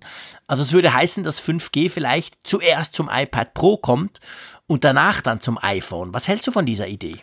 Also ich weiß nicht, wie viele Jahre wir schon hatten, wo gemutmaßt wurde, dass ein zentrales iPhone-Feature zuerst auf dem iPad kommt. Ich glaube, bei, ja, den Rahmen, bei den rahmenlosen Displays hatten wir das auch. Da wurden auch schon gemutmaßt, die, die iPads hätten das vor dem iPhone. Es wurde immer Lügen gestraft. Am Ende war es immer mhm. dann doch die klassische Kette iPhone zuerst und dann ein Jahr später kam dann auch dann das iPad dran mit den entsprechenden Funktionen. Ich weiß jetzt nicht, wie das bei 5G ist. Also ich könnte mir tatsächlich vorstellen, korrigiere mich, wenn ich das jetzt falsch in Erinnerung habe, aber war nicht das iPad auch in Sachen eSIM schon einen Schritt weiter als doch. das iPhone? Also, doch, doch, doch. Ja, das ja. iPad hatte diese eSIM eigentlich schon immer. Es war nicht ganz die gleiche. Also das hat ja diese Apple SIM drin. Genau. Weißt du, also quasi ja. Äh, die eSIM kannst du ja quasi selber konfigurieren und die Apple SIM ist halt eine, eine Apple SIM, aber die war schon lange, lange drin neben dem SIM-Kartenslot. Also beim iPad hast du schon seit vielen Jahren eigentlich salopp gesagt zwei SIM-Karten drin, eine, die du selber reinstecken kannst und eben diese Apple SIM, wo du je nach Land dann quasi Daten drauf buchen kannst. Und ich meine eben, ich ich lasse mich korrigieren von unserer Hörerschaft, die ja schlauer ist als wir. Ich meine, dass bei 4G, dass das auch zuerst zum iPad kam und danach erst aufs iPhone. Mhm. Ich, ich, bin nicht hundertprozentig sicher, weil es schon recht lange her. Ja. Aber ich meine irgendwie, dass das iPhone noch UMTS 3G hatte und dann kam irgendwie im Frühling plus minus April, Mai kam ein iPad und das hatte schon 4G drin. Also halten wir, wir mal fest, es ist hm. nicht ohne Präzedenzfall, dass ein iPad ja. dann auch zumindest die Konnektivität vor dem iPhone genau. hat. Es genau. wäre, es wäre ja auch beim iPad Pro, finde ich, also wir sprachen ja auch damals eher über Consumer-Modelle. Und beim Absolut. iPad Pro, finde ich, das spielt natürlich in einer anderen Liga. Die Frage, was muss das nächste iPad Pro beherrschen, damit die, die jetzt eins besitzen, auch gewillt sind, umzusteigen, ist ja auch eine, mhm. die ja nicht ganz so einfach zu beantworten ist, weil das jetzige iPad Pro schon ziemlich gut ist. Und ja. 5G wäre ja gerade für Businesskunden definitiv ein Game Changer, wo viele sagen, oh, reizvoll, das äh, möchte ich doch haben. Da äh, verstoße ich das alte Gerät dafür. Ja, ja, absolut. Das könnte natürlich durchaus ein Argument sein, gerade weil man ja mit dem iPad Pro sich, ich sag mal, ich meine, ich, ich und der Raphael, wir brauchen sie ja eigentlich als Laptop einen guten Teil unseres Tages. Also, und da brauchst du logischerweise ein bisschen mehr Daten, als du das brauchst, wenn du nur, wenn du halt weniger drauf machst. Also, das merke ich selber. Ich habe auch eine SIM in, in meinem iPad äh, Pro drin und da, da werden schon einige Daten übermittelt, immer wenn ich so arbeite. Und ist ja auch super praktisch, weil man es immer dabei hat. Also, das würde schon einiges dafür sprechen, ich bin noch so ein bisschen selber so ein bisschen unsicher, weil halt 5G auch ein extremes Marketing-Thema ist. Also 5G ist natürlich was, Apple wird dann ganz groß auf der Bühne sagen, sie haben es erfunden und wie wichtig das doch sei. Von dem her bin ich noch nicht so ganz davon überzeugt, ob sie das wirklich schon im iPad Pro einbauen ähm, und sich dadurch so ein bisschen, bisschen die Show stehlen beim iPhone. Aber die Möglichkeit würde durchaus bestehen. Ja, das ist ein berechtigter Einwand. Also diese, diese Einläuten des 5G-Zeitalters, ich glaube, es steht und fällt damit, wie Apple das tatsächlich einführen möchte. Wir haben ja auch in den letzten Jahren schon durchaus erlebt, dass Dinge, von denen man in der Vergangenheit erwartet hätte, dass sie größer gefeatured werden, dass sie dann fast im Nebensatz fielen. Und ähm, ja. es hängt davon ab, was kann das neue iPhone sonst noch? Wie ist es sonst beschaffen? Ist mhm. 5G denn jetzt so ein Headliner? Dann würde ich sagen, ist es schwierig, das vorher schon mit dem iPad abzufeiern. Wenn sie es verschmerzen können, weil sie viele andere tolle Dinge da drin haben, dann könnte ich mir definitiv vorstellen, dass sie es so machen. Genau. Ja, genau. Genau. Und rund um diese Gerüchte von 5G beim iPad gibt es jetzt auch aktuell wieder Gerüchte.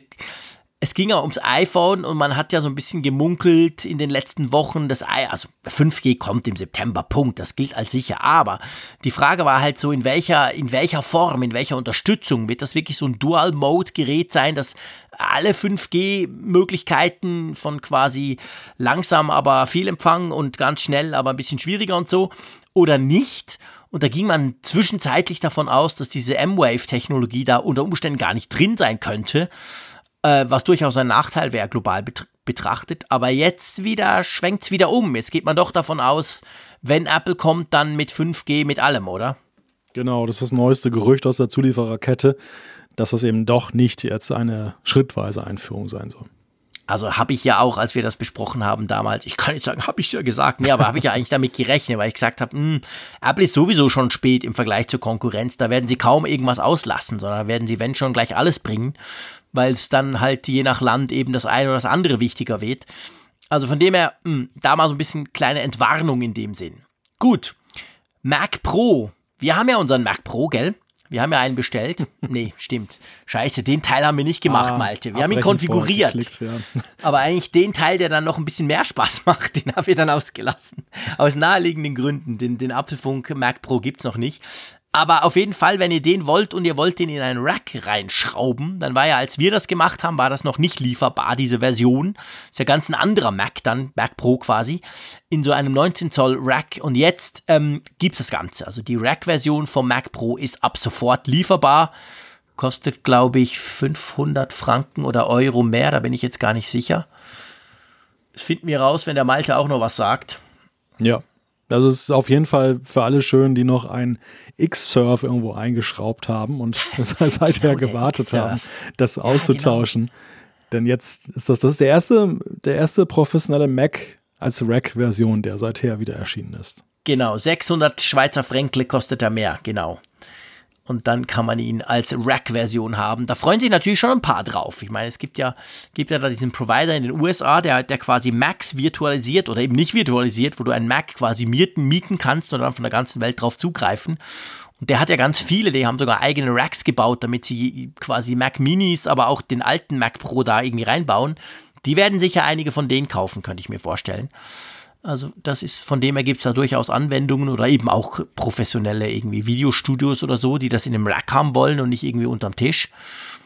Gut, und dann das, wo ich mich am meisten drauf freue, lieber Malte, darfst du sagen. ich habe mich schon gewundert, dass das nicht ein Headliner-Thema in dieser Folge ist. Ja, ich habe es mir überlegt. Ich habe es mir überlegt, aber wir haben ja gesagt, wir wollen endlich auch mal wieder ein bisschen Feedback machen. Ja. Und darum habe ich mich nicht getraut, das als Headliner-Thema gleich oben ranzuschreiben. Das, das will schon was heißen, wenn du dich etwas nicht traust. Äh, siehst du? ja, es geht Nehmen darum. unsere Hörer ernst. Die berühmt-berüchtigte Eurasische Datenbank, wo alle möglichen Geräte vorher angemeldet werden müssen, die released werden in dem Bereich. Die weist neue Einträge auf und diese Einträge lassen durchsickern, dass augenscheinlich in Sachen MacBook sich etwas bewegt. Und da, da erwarten wir natürlich einen 14 Zöller, oder? Natürlich, absolut. Also es soll offensichtlich ein neues MacBook geben, da wurde dieser klassische Eintrag hinterlegt und aus der Vergangenheit weiß man, das ist dann immer so der Moment, wo man damit rechnen kann, in den nächsten paar Monaten gibt es eben neue MacBooks. Und ja, ich meine, wir rechnen ja ehrlicherweise sowieso damit und wir rechnen ja damit, dass all diese schöne Technik vom 16 Zöller in ein kleineres kommt. Ob es dann ein 14 Zoll ich gehe davon aus, das wäre logisch, man könnte es genau gleich machen wie beim 16er, das ja quasi das 15 ein halber abgelöst hat. Und jetzt rechnen wir eigentlich damit, dass das 13er durch ein 14er ersetzt wird. Aber ja, das ist einfach wieder ein weiterer Schritt in die Richtung. Wir wissen natürlich nicht, ob dieser Eintrag wirklich so ein MacBook ähm, bedeutet oder auch könnte auch ein ganz anderes MacBook sein. Aber ja, ich glaube, realistischerweise und nicht nur, weil ich mich drauf freue, das ist wahrscheinlich schon der nächste Schritt von Apple oder im Mobilbereich, dass jetzt die, die Pro-Modelle in der kleineren Version auch noch aufs neue Layout und auf die neuen Features umstellen. Ja, also ich fände es konsequent und ich glaube auch im Punkto Größe mit, dem, mit der 14 Zoll Variante, dass das jetzt logisch und naheliegend ist, dass eben, wenn 15 auf 16 geht, 13 auf 14 geht, mit entsprechend genau, ja, einem gleichartigen Footprint allerdings. Genau, so ein bisschen kleinerer Rand und dann ist es gar nicht viel größer, so wie das 16er. Das ist ja auch nicht extrem größer, das fällt dir ja gar nicht auf. Nur wenn du sie nebeneinander oder übereinander legst, dann merkst du, dass es ein bisschen größer ist und ich, ich rechne damit, irgend sowas wird auch passieren. Und ich habe es ja schon oft gesagt, ich freue mich wahnsinnig drauf, das wäre dann genau mein Notebook, weil das 16er, so gerne ich es ja habe, ist mir eigentlich zu groß.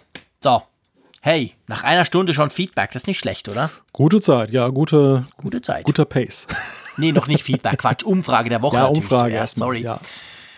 Total abgelenkt hier. Ist ja auch eine Art Fenster Feedback. Offen. Ist ja auch eine Ja, ist auch eine Art Feedback. Stimmt, ja. du hast recht, genau. Ist eigentlich auch eine Art Feedback, weil wir haben ja letzte Woche gefragt, würdest du ein iPhone mit Touch ID im Display, Face ID vorziehen? Und ich muss ja sagen, lieber Malte, ich bin beruhigt. ich möchte kann wissen, besser schlafen, seit ich diesen Chart gesehen ja, habe. Ja, ich möchte nicht wissen, wie viele Leute du darauf angesetzt hast, dass das entsprechend ausgefallen genau, ist. Genau, meine Clickfarm in Indien hat gute Arbeit geleistet. also wir haben 2035 Teilnehmer und äh, das Votum ist recht eindeutig. Zwei Drittel, äh, knapp zwei Drittel, 60,3 Prozent genauer gesagt, haben gesagt, nein, ich möchte Face ID nicht äh, gegen Touch ID eintauschen. Genau, dann gibt es rund 23 Prozent, die gesagt haben, ja. Und dann gibt es noch ähm, den Rest, der sagt, weiß nicht. Ja, also pff, ja, kann man durchaus natürlich schon auch als Votum für Face ID sehen, oder? Darf ja, glaube ich schon so sagen. Das kann man so sehen, das, definitiv kann man das so sehen, aber es ist natürlich trotzdem so, dass 22,9 Prozent ja auch eine sehr entschiedene Meinung haben kontra Face ID. Das ist auch bemerkenswert. Also ich hätte mir vorstellen können, dass dieses Kuchenstück dann das kleinere, das kleinste ist und dass das ich weiß nicht dann größer ist im Sinne von mhm. ist mir egal, macht was ihr wollt. Ja. Aber ja, ist, also ich sag mal, da eine Kontrameinung zu haben, setzt voraus, dass man irgendwie gefrustet ist mit dem, was da ist.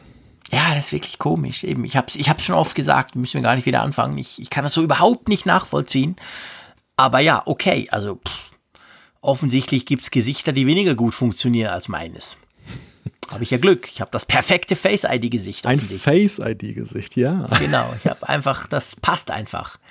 Die fricksche Fresse, die funktioniert perfekt, die große Nase, whatever. Sogar mit der neuen Brille, ehrlich gesagt. Also es funktioniert einfach alles. Drum kann ich, drum wundere ich mich immer, dass, dass Leute sagen, das geht nicht richtig. Aber hey, okay. Ähm, aber ich hoffe natürlich trotzdem, dass Apple da drauf guckt und sagt, okay, ja klar, machen wir nicht. Ähm, beziehungsweise, wir haben ja auch schon drüber gesprochen, ich meine, sie dürfen es ja zusätzlich einbauen. Okay, ist mir ja wurscht solange die Batterie groß genug bleibt. Dann baut es halt zusätzlich ein. Ich werde es nicht aktivieren und werde es auch nie brauchen.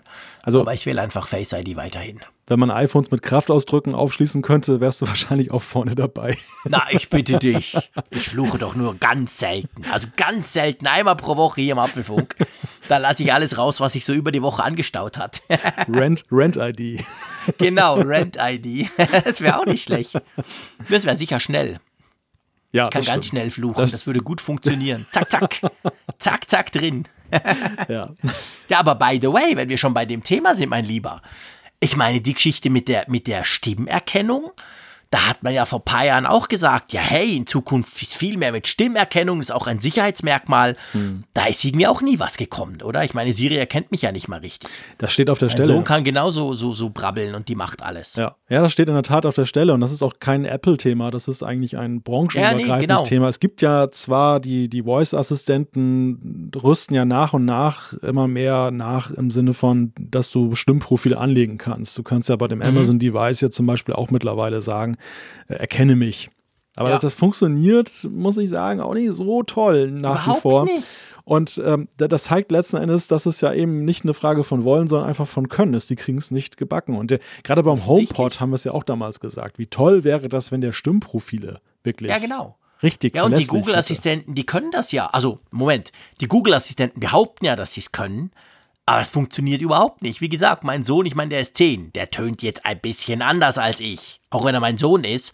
Ähm, das funktioniert genauso gut. Also kann ich einstellen, nur ich und überhaupt und so, pff, Pustekuchen. Das funktioniert total nicht. Ist mir jetzt nur gerade in den Sinn gekommen, weil du quasi von, von, von der Rant-ID gesprochen hast. Solange meine Stimmerkennung noch funktioniert, dass ich weiß, dass ich mit dir spreche und nicht mit jemand anderes. das will ich dir aber geraten haben, mein Lieber. Mittwochabend, da gibt es nur einen, mit dem du gefälligst sprichst. Dann plötzlich Zeier in der Leitung, ich merke das gar ja, nicht. Ja, ja, genau, genau. Der komische aus St. Gallen. Nein, nein, das wollen wir nicht anfangen. Aber gut, also da, da wäre natürlich auch noch Potenzial, weil das wäre ja auch cool. Ich meine, ja, okay, mich würde es nerven, weil ich, ich spreche ja nicht gerne. Ihr wisst ja, ich bin ja eher der stille Typ. Weil was soll ich da meinem, meinem iPhone sagen? Dann sagt, sagt jeder im Zug, hallo iPhone. Ja, genau. Dann, oh, hallo wache iPhone, auf, hallo Jesse, wache ich auf. ein, genau. Machst, lässt du mich bitte rein? Ja, das würde nicht funktionieren. Das ist, das ist totaler Quatsch, genau. Ja. Ich, Lassen wir. ja, ich glaube, diese Stimmerkennungsgeschichte ist äh, eher, wenn überhaupt, ein additives Feature jetzt, was das angeht. Ja. Und äh, vor allem aber natürlich interessant jetzt für diese Devices, die wir im Haushalt stehen haben, die wir nur über Stimme steuern. Weil da ist es ja tatsächlich so, dass wir die nur per Stimme ansprechen. Und dann wäre es natürlich klasse, wenn die Berechtigungen entsprechend verteilen würden, Präferenzen berücksichtigen bei Familien zum Beispiel. Mhm. Ja klar, ich meine, das wäre super. Logisch, natürlich. Stell dir vor, du hast zum Beispiel einen HomePod. Stell dir vor, Siri versteht, beziehungsweise macht, was du willst. Verstehen tut sie es ja, sie macht es ja nur nicht. Ähm, die Zicke. Aber das wäre ja toll. Dann kann ich sagen, hey, tu in meinen Kalender, bla bla. Und meine Frau sagt genau das gleiche und das landet dann in ihrem Kalender, etc. Es wäre es wär wunderbar. Aber da sind wir einfach offensichtlich noch nicht. Ich habe ja heute zum ersten Mal festgestellt, kleiner Exkurs, dass wenn du bei iMessage eine Nachricht zugeschickt bekommst, die mit Siri diktiert wurde, dass es dann dazugeschrieben wird unter die Nachricht. Ich musste herzhaft lachen. Ich habe das gesehen. Du hast auf Twitter die Frage gestellt, gell? Ähm, ja, ich habe das, ich kenne das natürlich schon lange. Nicht, weil ich jemals mit Siri irgendeinen Text dik dis- diktiere, ich bin ja nicht blöd, aber der Zeier macht das die ganze Zeit. Ah. Ich kriege da manchmal ganz komische, wo ich so denke, ist der besoffen? Aber dann habe ich irgendwann gemerkt, okay, der, der, der testet gerne Siri und der, der mag ja Siri auch. Die haben eine gute Beziehung zusammen, die zwei, und dann macht er das über die AirPods und ist irgendwie unterwegs und, und will mir eine Nachricht schicken und dann kommt so, ja, es kommen immer ganz interessante Dinge raus. Selten, glaube ich, das, was er wirklich will. Aber dann steht zumindest unten, und ich finde das ja noch cool, weil, sei ehrlich, wenn du mir plötzlich eine Nachricht schickst und du schreibst irgendwelchen Quatsch, da mache ich mir ja schon so, so Sorgen. Aber wenn ich sehe unten in iMessage mit Siri gesendet, dann weiß ich, ah ja, okay, dann ist ja alles klar. Also eigentlich ein Eingeständnis der Unfähigkeit, wenn du sowas machen musst, oder? Ja, also Apple will das ja wohl eher verstanden wissen im Sinne von Werbung, weil es wurde nämlich dann mir auch bei der ersten Nachricht, die das hatte, angezeigt, möchtest du weitere Informationen zu Siri haben, also wie toll Ah, das echt? Ist. Nein, krass. Ja, ja, also ich habe das tatsächlich zum ersten Mal festgestellt, was einfach daran liegt, dass ich iMessage sehr wenig nutze im Vergleich zum Beispiel zu WhatsApp und anderen Messengern, typisch deutsch.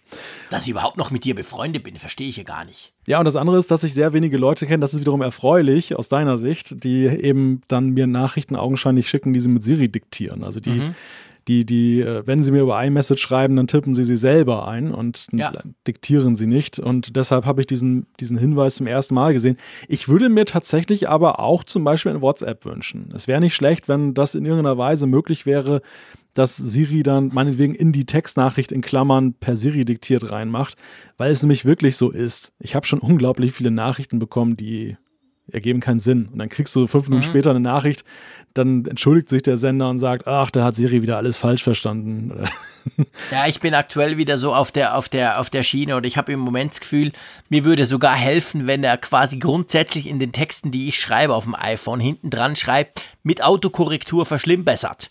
Weil ich wieder mit iOS 13 kämpfe im Moment. Diesen Mist, Ah. den ich da rauslasse, diese komischen Worte, die ich sonst nie brauche, die er mir einfach reinschreibt, weil es ersetzt quasi, das passiert mir so häufig.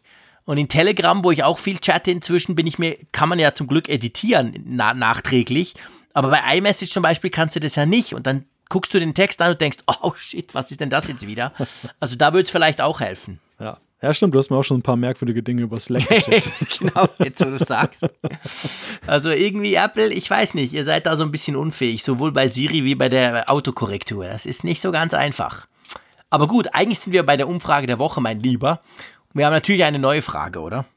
Ja, die knüpft an unser Hauptthema in dieser Folge und sie lautet: Sollte Apple gegenüber FBI-Forderungen, iPhone-Daten zu entschlüsseln, standhaft bleiben? Jetzt überlegt euch gut, was ihr klickt, liebe Hörerinnen und Hörer. Also, wir haben die Möglichkeit ja, nein, weiß ich nicht oder ist mir egal. Genau. Ich sage jetzt nichts. Ich glaube, wir wissen alle, was du geklickt hast. Ja, Oder ja, klicken glaub, das wirst. Du kannst ja noch gar nicht klicken. Das ist ja, du musst ja auch Hast noch warten. Ahnung? Ich klicke, bevor es die gibt. Per Weißt du nur noch wählst du nicht. den Schalter. genau. Ich bastel da was am SQL-Server rum. Siri, klicke auf Ja. genau. Siri, klicke auf Ja und zwar 5000 Mal. Zack. Gut, also Zeit für die Zuschriften unserer Hörer und ich möchte gleich mit einer speziellen Zuschrift, die mich per WhatsApp erreicht hat, von Michael Speer von der FAZ.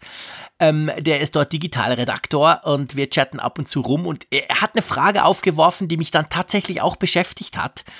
Und zwar hat er gesagt, ich fange gleich damit an, bevor wir dann zu den anderen Zuschriften kommen. Er hat gesagt, hey, äh, bei Apple Music, das ist total cool, da gibt es ganz viele Hörbücher, aber man hat überhaupt keine Chance, die zu finden. Wenn man nicht ganz genau weiß, wie das Buch heißt, dann kommst du da nicht drauf, weil es gibt keine Rubrik, es gibt nicht irgendwelche Keywords oder so. Und er hat mich dann eigentlich gefragt, kennst du einen Trick? Und ich habe dann zuerst so gedacht, oh, ich wusste gar nicht, dass es Hörbücher bei Apple Music gibt. Und habe dann auch ein bisschen rumgesucht und gemerkt, okay, wenn man sie findet, ist es cool, aber offensichtlich findet man sie nicht wirklich. Hast du das schon mal probiert? Mit Hörbüchern nicht, aber mir kommt das Problem vertraut vor. Denn ein anderer Streamingdienst, der Mitbewerber von Apple Music, Spotify, arbeitet genauso, wenn es darum geht, Podcasts zu listen. Also der Apfelfunk taucht in der Rubrik Technologie oder Business und Technologie, die haben auch so ein ganz merkwürdiges Rubrikenmodell bei Spotify, taucht damit unter mal auf, nämlich dann, wenn eine neue Folge erschienen ist und sehr viele Leute ihn abrufen, dann, das geht augenscheinlich nach Chartplatzierung, dass man dort überhaupt mal sichtbar wird. Mhm. Und dann wieder tagelang wenn die Folge alt ist und die neue bald kommt, dann kannst du ihn tatsächlich in Spotify nur finden, indem du wirklich über die Suche gehst und sagst, suche mir mhm. Apfelfunk. Aber andernfalls hast du null Chance, den irgendwo zu sehen. Und das finde ich halt auch irgendwie, das ist eigentlich analog das gleiche das Problem wie mit den Hörbüchern. Ist, ist schon merkwürdig, oder? Ich meine, ich meine, ja. wir könnten das jetzt natürlich fast aufmachen. Letztendlich, das ist ja ein ein, eines der größten Probleme all dieser Streaming-Dienste. Ich meine, auch bei Netflix ist die Suche jetzt nicht so toll. Also die Suche, finde ich, geht noch, aber die Kategorisierung oder überhaupt die Vorschläge könnten besser sein. Man findet ja nur einen Bruchteil von dem, was eigentlich drin wäre. Und das ist ja bei vielen Dingen so. Und aber, also mir war, ich, ich sag's ganz ehrlich und drum thematisiere ich das hier so öffentlich, mir war gar nicht bewusst, dass es Hörbücher auf Apple Music gibt. Das ist ja eigentlich eine coole Sache. Ähm, aber ja, man müsste sie halt irgendwie finden. Vielleicht kennt ihr einen Trick, dürft ihr uns gerne schreiben, dann würden wir das dann weiter, weiter ähm, vermelden. Aber ja, also guckt mal, wenn ihr ein Hörbuch sucht oder wisst, dass ihr ein Hörbuch hören möchtet. Vielleicht ist ja bei Apple Music drin. Ja, ja, es ist im Grunde genommen wie mit den Kinderhörspielen. Ich wusste auch, bevor wir damals Hörerzuschriften bekommen haben, wir hatten ja mal dieses große Thema, wo viel ja. Feedback kam wie man am besten im Kinderzimmer so einen Stimmt. digitalen Player hinstellt, um zum Beispiel Hörspiele abzuspielen. Mhm. Da gab es ja ganz interessante Sachen von unseren Hörern, dass sie sich dann selber Boxen gebastelt haben. Der Toni war natürlich, Toni Box war auch stark vertreten. Genau. Und einige sagten halt, sie nutzen zum Beispiel Spotify. Ich weiß nicht, ob es bei Apple Music auch ein entsprechendes Angebot gibt, um dann eben die Doch, Hörspiele dann eben mhm. zu streamen was ja eine unglaubliche Ersparnis ist, wenn du sowieso zum Beispiel einen Spotify-Account hast. Ja, klar. Du musst dann, früher musste man halt immer die Kassetten kaufen, die waren ja auch nicht ganz günstig. Das finde ich super, ist eine tolle Sache. Ja, ich habe für die nächsten 33 Jahre, habe ich quasi meinen Apple Music Account schon vorfinanziert, dadurch, dass ich irgendwie, als meine Kinder drei waren, herausgefunden habe, hey, cool, es gibt ja eigentlich alles oder, oder auf jeden Fall relativ viel, gibt es ja bei Apple Music drauf. Vorher hatte ich tatsächlich auch Kassetten oder CDs gekauft. Es ist großartig. Ja. Aber man muss wissen, genau, man muss wissen, also, weißt du, wie ich es früher gemacht Ich meine, inzwischen sind die Kids größer und machen das selber oder hören auch zum Teil nicht mehr, aber ich habe es dann manchmal so gemacht, ich bin dann in, in, in so ein klassisches Ladengeschäft, so ganz oldschool, mit CDs und so. Und die haben dann bei uns, haben die dann hinten quasi so eine Hör Hörspielecke für Kinder. Mhm und bin dann halt dorthin und habe mal so geguckt, was gibt's denn eigentlich alles? Weil ich meine, klar, drei Fragezeichen und so kennt man ja, aber viele andere wusste ich gar nicht, auch neuere. Und habe dann halt so geguckt, diese ganzen CDs und mit dem iPhone gleichzeitig gesucht und festgestellt, dass es eigentlich fast alle von denen ja auch auf, auf Apple Music gibt. Aber sonst wäre ich auch nicht drauf gekommen. Also, ist ja unglaublich. Ja, unglaublich eigentlich, oder? genau. Also auch bei Hörbüchern. Man hat da schon fast so ein bisschen das Gefühl, Apple möchte das gar nicht so offensiv irgendwie bewerben oder so. Das so nach dem Motto, ja, hoffentlich findet es niemand. Ja, weiß ich nicht. Vielleicht hat das was damit zu tun, was sie dann den entsprechenden äh, Verlegern zahlen müssen, dass dann Hörbücher vielleicht teurer für sie sind als jetzt klassische Musiktitel. Aber das könnte auch sein. Nach meinem Gefühl ist es einfach auch so systematisch gewollt, dass die Streamingdienste die, die wollen halt den Leuten das populäre Zeug vor allem unter die Nase reiben, populär im Sinne von entweder über Charts, viele Abrufe oder aber mhm. eben ihre selbst kuratierten Playlists ja. und, und Feature-Rubriken.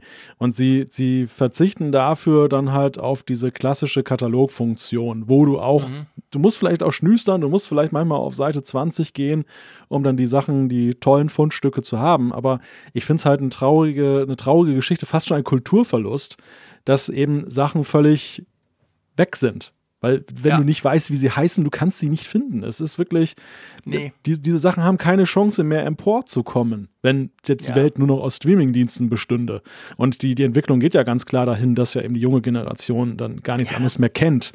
Nein, natürlich nicht. Ich meine, aber das Problem ist natürlich halt auch schon, oder schon auch, so muss man sagen, ist ja die unglaubliche Auswahl. Ich meine, früher, da warst du noch gar nicht auf der Welt als ich in Plattengeschäfte gegangen bin. Oh.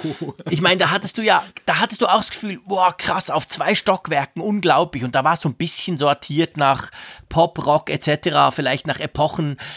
Aber da war es ja im Verhältnis, konntest du theoretisch, konntest du zwei Stunden dir Zeit nehmen und du konntest so ein Regal mal durchgehen. Das kannst du ja bei einem Streamingdienst mit 50 Millionen Titeln gar nicht. Also von dem her gesehen ist natürlich das ein bisschen ein Grundproblem. Die haben fast alles, mhm. aber 99, schieß mich tot Prozent wirst du niemals antreffen, weil das irgendwo versteckt ist, weißt du? Ja. ja also ich klar. wüsste auch nicht, wie man das lösen könnte, dieses Dilemma. Ich glaube, eine, eine zufriedenstellende Lösung für alle wird man nie finden, aber es wäre ja schon wirklich ähm, kein Ding der Unmöglichkeit. Also zumindest jetzt bei den Podcasts. Da finde ich einfach den Ansatz ja, nee, von da, Apple ja. mit der Podcast-App sympathischer. Du, du hast da auch, weiß nicht wie viele hunderttausend Podcasts mittlerweile, die da drin stecken, aber du kannst sie ja tatsächlich nach Rubriken durchgucken. Und wenn du dir die Zeit nimmst, kannst du jeden einzelnen anschauen, der da im ja. Verzeichnis ist. Und warum nicht dieser, das muss ja nicht prominent dann angetackert sein. Ist ja mittlerweile in der Podcast-App von Apple auch schon nicht mehr ganz so einfach zu finden, wie es mal früher gewesen ist. Da sind auch die gefeaturten Stimmt. Sachen ganz vorne. Klammer auf, warum ja, ist der Apfelfunk eigentlich nicht gefeatured, Klammer zu, aber das, das, das ja, ist. Die äh, denken, wir hätten das nicht mehr nötig, so ein ja. Quatsch, gell? Ja, haben sie auch recht. Ja. das hast jetzt du gesagt, sonst heißt wieder der Freak, dieser selbstüberzeugte Sack. Ähm, aber ich meine, der, der Punkt ist natürlich, die Streamingdienste versuchen ja, so mit dieser kuratierten Geschichte da ein bisschen gegenzuhalten, weißt du? Ja. Quasi irgendjemand stellt irgendeine Playlist, irgendetwas zusammen und zeigt dir das dann an, so in, in der Hoffnung, dadurch entdeckst du vielleicht den ein oder anderen Neuzugang oder so. Das ist ja so ein bisschen das, was viele machen. Also Apple hat sich ja das gerade am Anfang, als Apple Music gestartet ist, haben sie sich ja so ein bisschen versucht, damit auch abzugrenzen gegenüber Spotify, so im Sinn von, hey, bei uns sind echte Musikredaktoren und die stellen da coole Sachen zusammen. Ähm, ja, ich meine, Spotify und Podcast verstehen wir ja sowieso nicht, seien wir ehrlich. Wir sind zwar auch drauf und haben auch, glaube ich, drei Hörer, aber ähm, ist ja komisch. Also ich meine, dass, dass du jetzt sprichst davon, dass man auf Spotify Podcast nicht gut findet und Podcast gefühlt seit eineinhalb Jahren nichts anderes macht, als zu sagen, hey, wir sind die neue große Podcast-Plattform, hier ist der neueste Scheiß drauf. Das ist ja eigentlich auch merkwürdig, oder?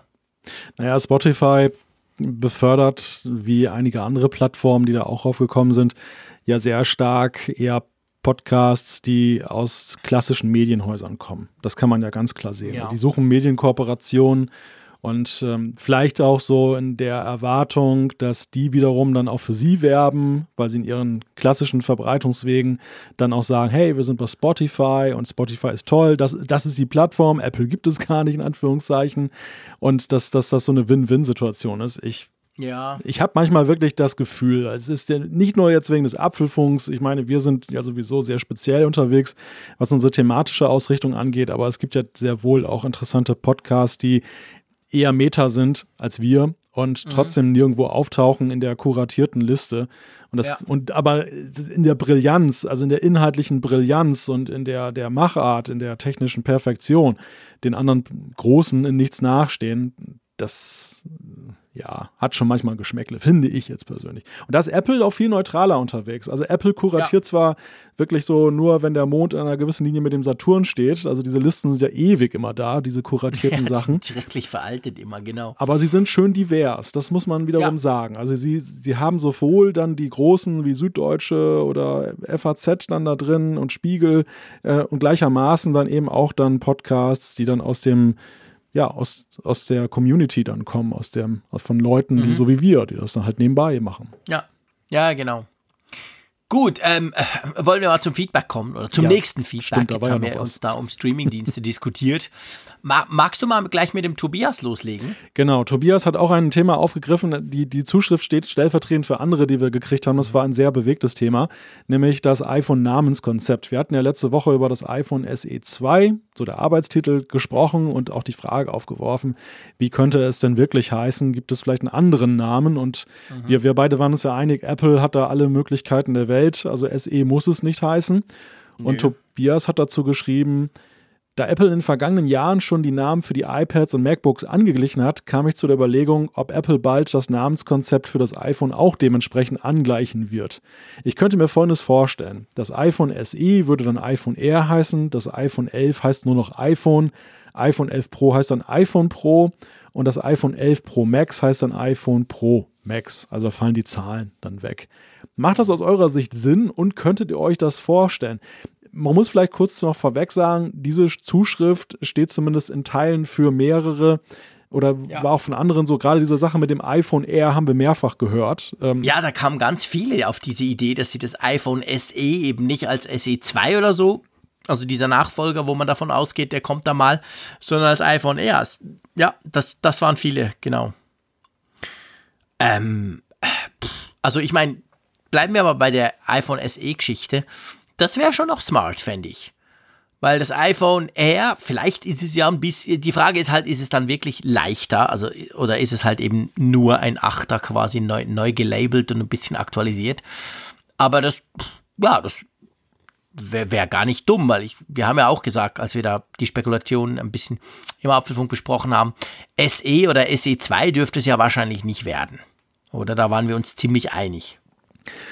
Ich glaube, SE wäre ein Name, der vielleicht bei Insidern noch äh, klingelt, also bei, bei Leuten, die damals das SE besessen haben, der aber jetzt schon so lange her ist, dass äh, gerade mit einer Zahl verbunden keiner mehr die Tradition, die, die Verbindung herstellen könnte. Ja. genau. Und das andere, dass man die Zahlen weglässt, das ist natürlich tatsächlich ein Punkt, den man schon länger ja diskutiert, immer wieder. Spätestens seit dem 10R, wo quasi da noch so eine neue Linie aufgemacht wurde von Apple. Ähm, macht man bei den iPads schon länger, schon länger. Stört nicht immer, ehrlich gesagt, weil ich finde immer es ein bisschen schwierig, dann über das iPad zu diskutieren, das an diesem komischen Event in Chicago 2018 vorgestellt wurde und über das andere iPad und so. Also die Unterscheidbarkeit ist halt ein bisschen nicht mehr gegeben. Ich glaube aber auch, dass das vor allem uns Geeks und Tech-Nerds stört, weil Otto Normalnutzer geht ins Geschäft und sagt, ich will das iPhone. Und dann ist da die, der Preis das, das differenzierende, der differenzierende Faktor meistens. Von dem her gesehen, pff, na, ich weiß nicht so recht.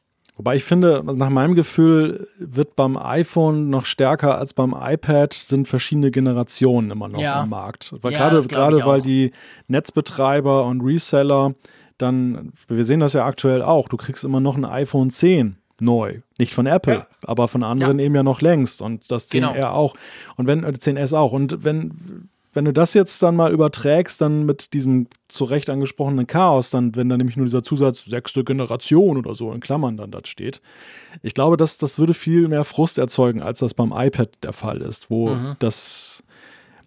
Ich glaube, am iPad gucken die Leute auch eher auf die Features nur und nicht auf den Namen, wenn sie es kaufen. Ich glaube, wer in den Markt reingeht und ein günstiges iPad erspäht, der schaut halt, passt das für ihn. Aber der, Ja. der fragt jetzt nicht, uh, ist das jetzt das iPad der fünften Generation oder das der vierten? Also das, Ja, das, das wird wahrscheinlich nicht passieren. Deshalb, ich, ich, ich sehe das auch mit einem, einer gewissen mit einem gewissen Amüsement, dass immer wieder diese Diskussion aufkommt, dass man die Zahlen weglässt. Ich glaube, mit der 11er-Linie hat Apple ein ziemlich deutliches Zeichen gesendet, dass sie das nicht vorhaben. Ja, ja, das stimmt. Das ist wahr. Ich meine, nach dem, nach dem 10er und dem 10S und so, aber jetzt sind wir bei 11 und jetzt können wir es ja eigentlich relativ lange noch durchziehen. Ich glaube das auch, ja. Also ich, ich kann mir das auch nicht vorstellen, dass das beim iPhone wirklich wegfällt. Gut. Ähm, was wollen wir denn als nächstes besprechen, lieber Malte? Wollen wir gleich ich, den Blutzucker vor? Ja, genau. Ich würde eigentlich gern, wir haben ein ganz fantastisches Feedback vom Andreas bekommen. Da ging es ums Thema Blutzucker. Vielleicht erinnert ihr euch, wir haben über die Apple Watch philosophiert, was denn da kommen könnte in diesem Jahr. Und haben ja gesagt, vielleicht kommt jetzt diese lang kolportierte Blutzuckermessung. Und dann haben wir beide gesagt, ja, geht denn das überhaupt mit diesem Nicht-Stechen und ist das überhaupt möglich? Und da hat uns jemand geschrieben, der sich wirklich auskennt. Und zwar schreibt er, am Blutzuckermessen über ein urähnliches Gerät haben sich die Medizinfirmen wie Roche schon seit langem versucht, circa seit 15 Jahren. Das Problem ist beim Messen über die Haut erhält man einen nicht aktuellen Wert, sondern einen aus der Vergangenheit, circa eine Stunde. Kürzlich zugeführte Kohlehydrate, also Zucker, würden sich nicht im Messergebnis widerspiegeln und das ist zumindest bei Typ 1 Diabetikern nicht brauchbar. Ein Implantat mit Indikator, also in die Vene, würde das leisten können, müsste aber aufgrund der Bluteigenschaften, Gerinnung und so in regelmäßigen Abständen ausgetauscht werden. Die Apple Watch in gebräuchlicher Version würde nur Schätzwerte anzeigen können und sie werden sich schwer tun, ein Produkt auf den Markt zu werfen, welches so ungefähr funktioniert denke auch mit Zulassung der Mediziner wäre deutlich schwerer als die EKG-Funktion, weil dort, wenn Probleme, heißt es dann, geh zum Arzt. Und bei bedenklichen Zuckerwerten allerdings muss der Patient den Wert in der Regel täglich selbst entgegenwirken. Ich denke nicht, dass Apple sich in dieses relativ schwer zu handelnde und mit eventuell gesundheitlichen Folgen begeben wird. Es gibt schon Messsensoren unter der Haut, so Pads, die klebt man dann auf die Haut mit Nadel, die mit Messgeräten ausgelesen werden, Freestyle Libre 2 zum Beispiel. Dieses Auslesen könnte sicher auch eine Apple Watch. Es ist natürlich bedingt der geschulten User-Unterstützung im täglichen Wechsel der Pads, was, der, was das Feld der Benutzer dann aber doch deutlich einschränkt. Spannend, oder? War mir nicht bewusst, dass man es zwar messen kann, aber dass es dann eben nicht genau ist. Oder beziehungsweise, dass es dann ähm, zeitlich versetzt ist. Ja, ja, also es leuchtet schon ein, diese Argumentation. Gleichwohl möchte ich einwenden, beim EKG ist es natürlich aber auch so, dass Apple in Kauf nimmt, dass da eine nicht höchstmögliche Präzision ist. Also einerseits siehst du es immer daran, dass jedes Mal, wenn du ein EKG machst, dann kriegst du einen, so einen, so einen Disclaimer angezeigt, von wegen, dass er mhm. einen Herzinfarkt nicht erkennen könnte. Dass wenn man entsprechende Probleme hat, dann gibt es noch so ein Feedbackfeld, wo man sagen kann, ich habe gerade Schmerzen und so und dann, dann rät er ja. erst recht, geh zum Arzt.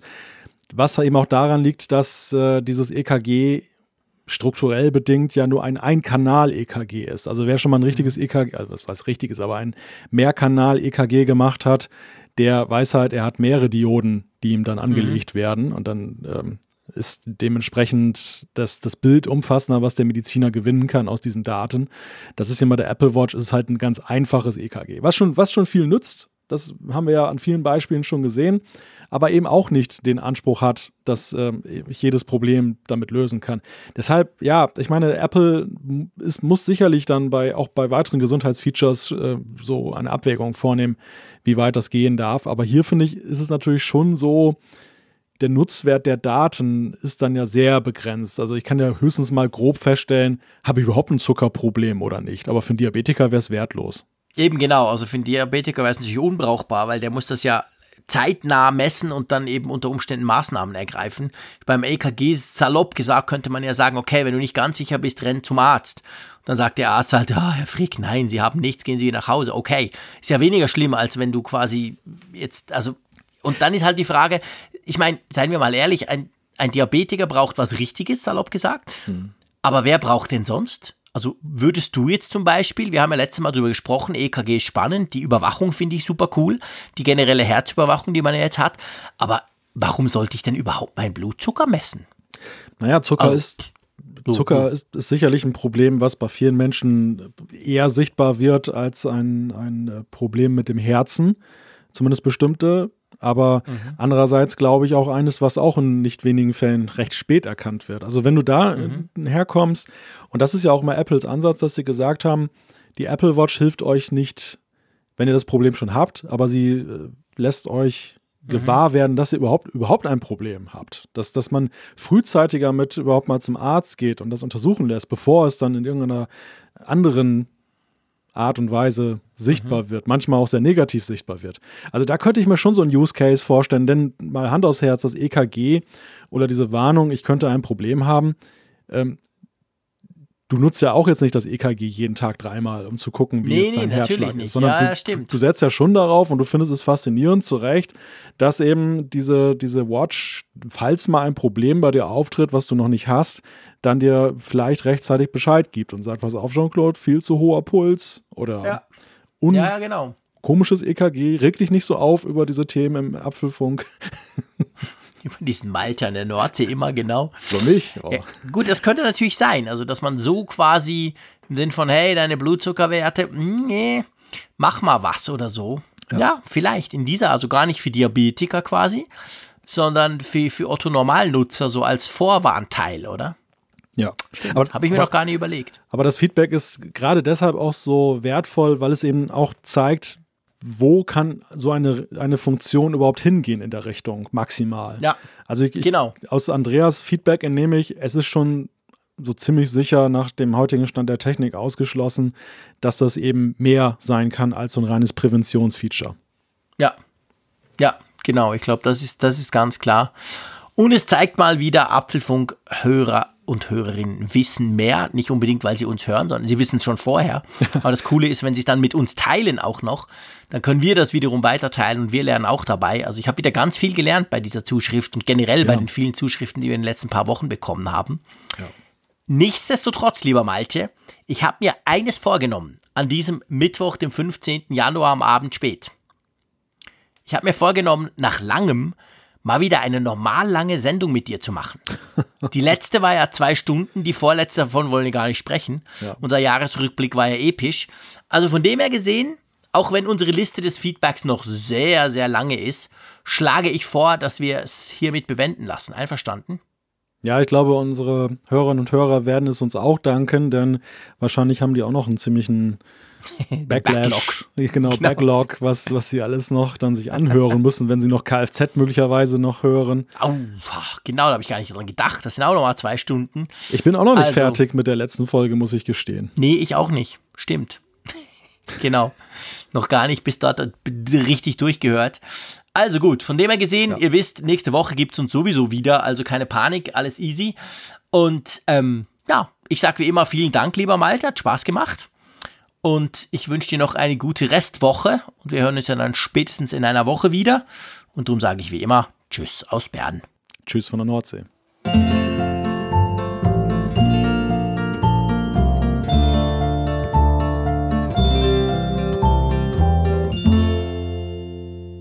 Immer auf Empfang mit Funkgerät, der App zum Apfelfunk. Lade dir jetzt Funkgerät für iOS und Android kostenlos im App Store und bei Google Play.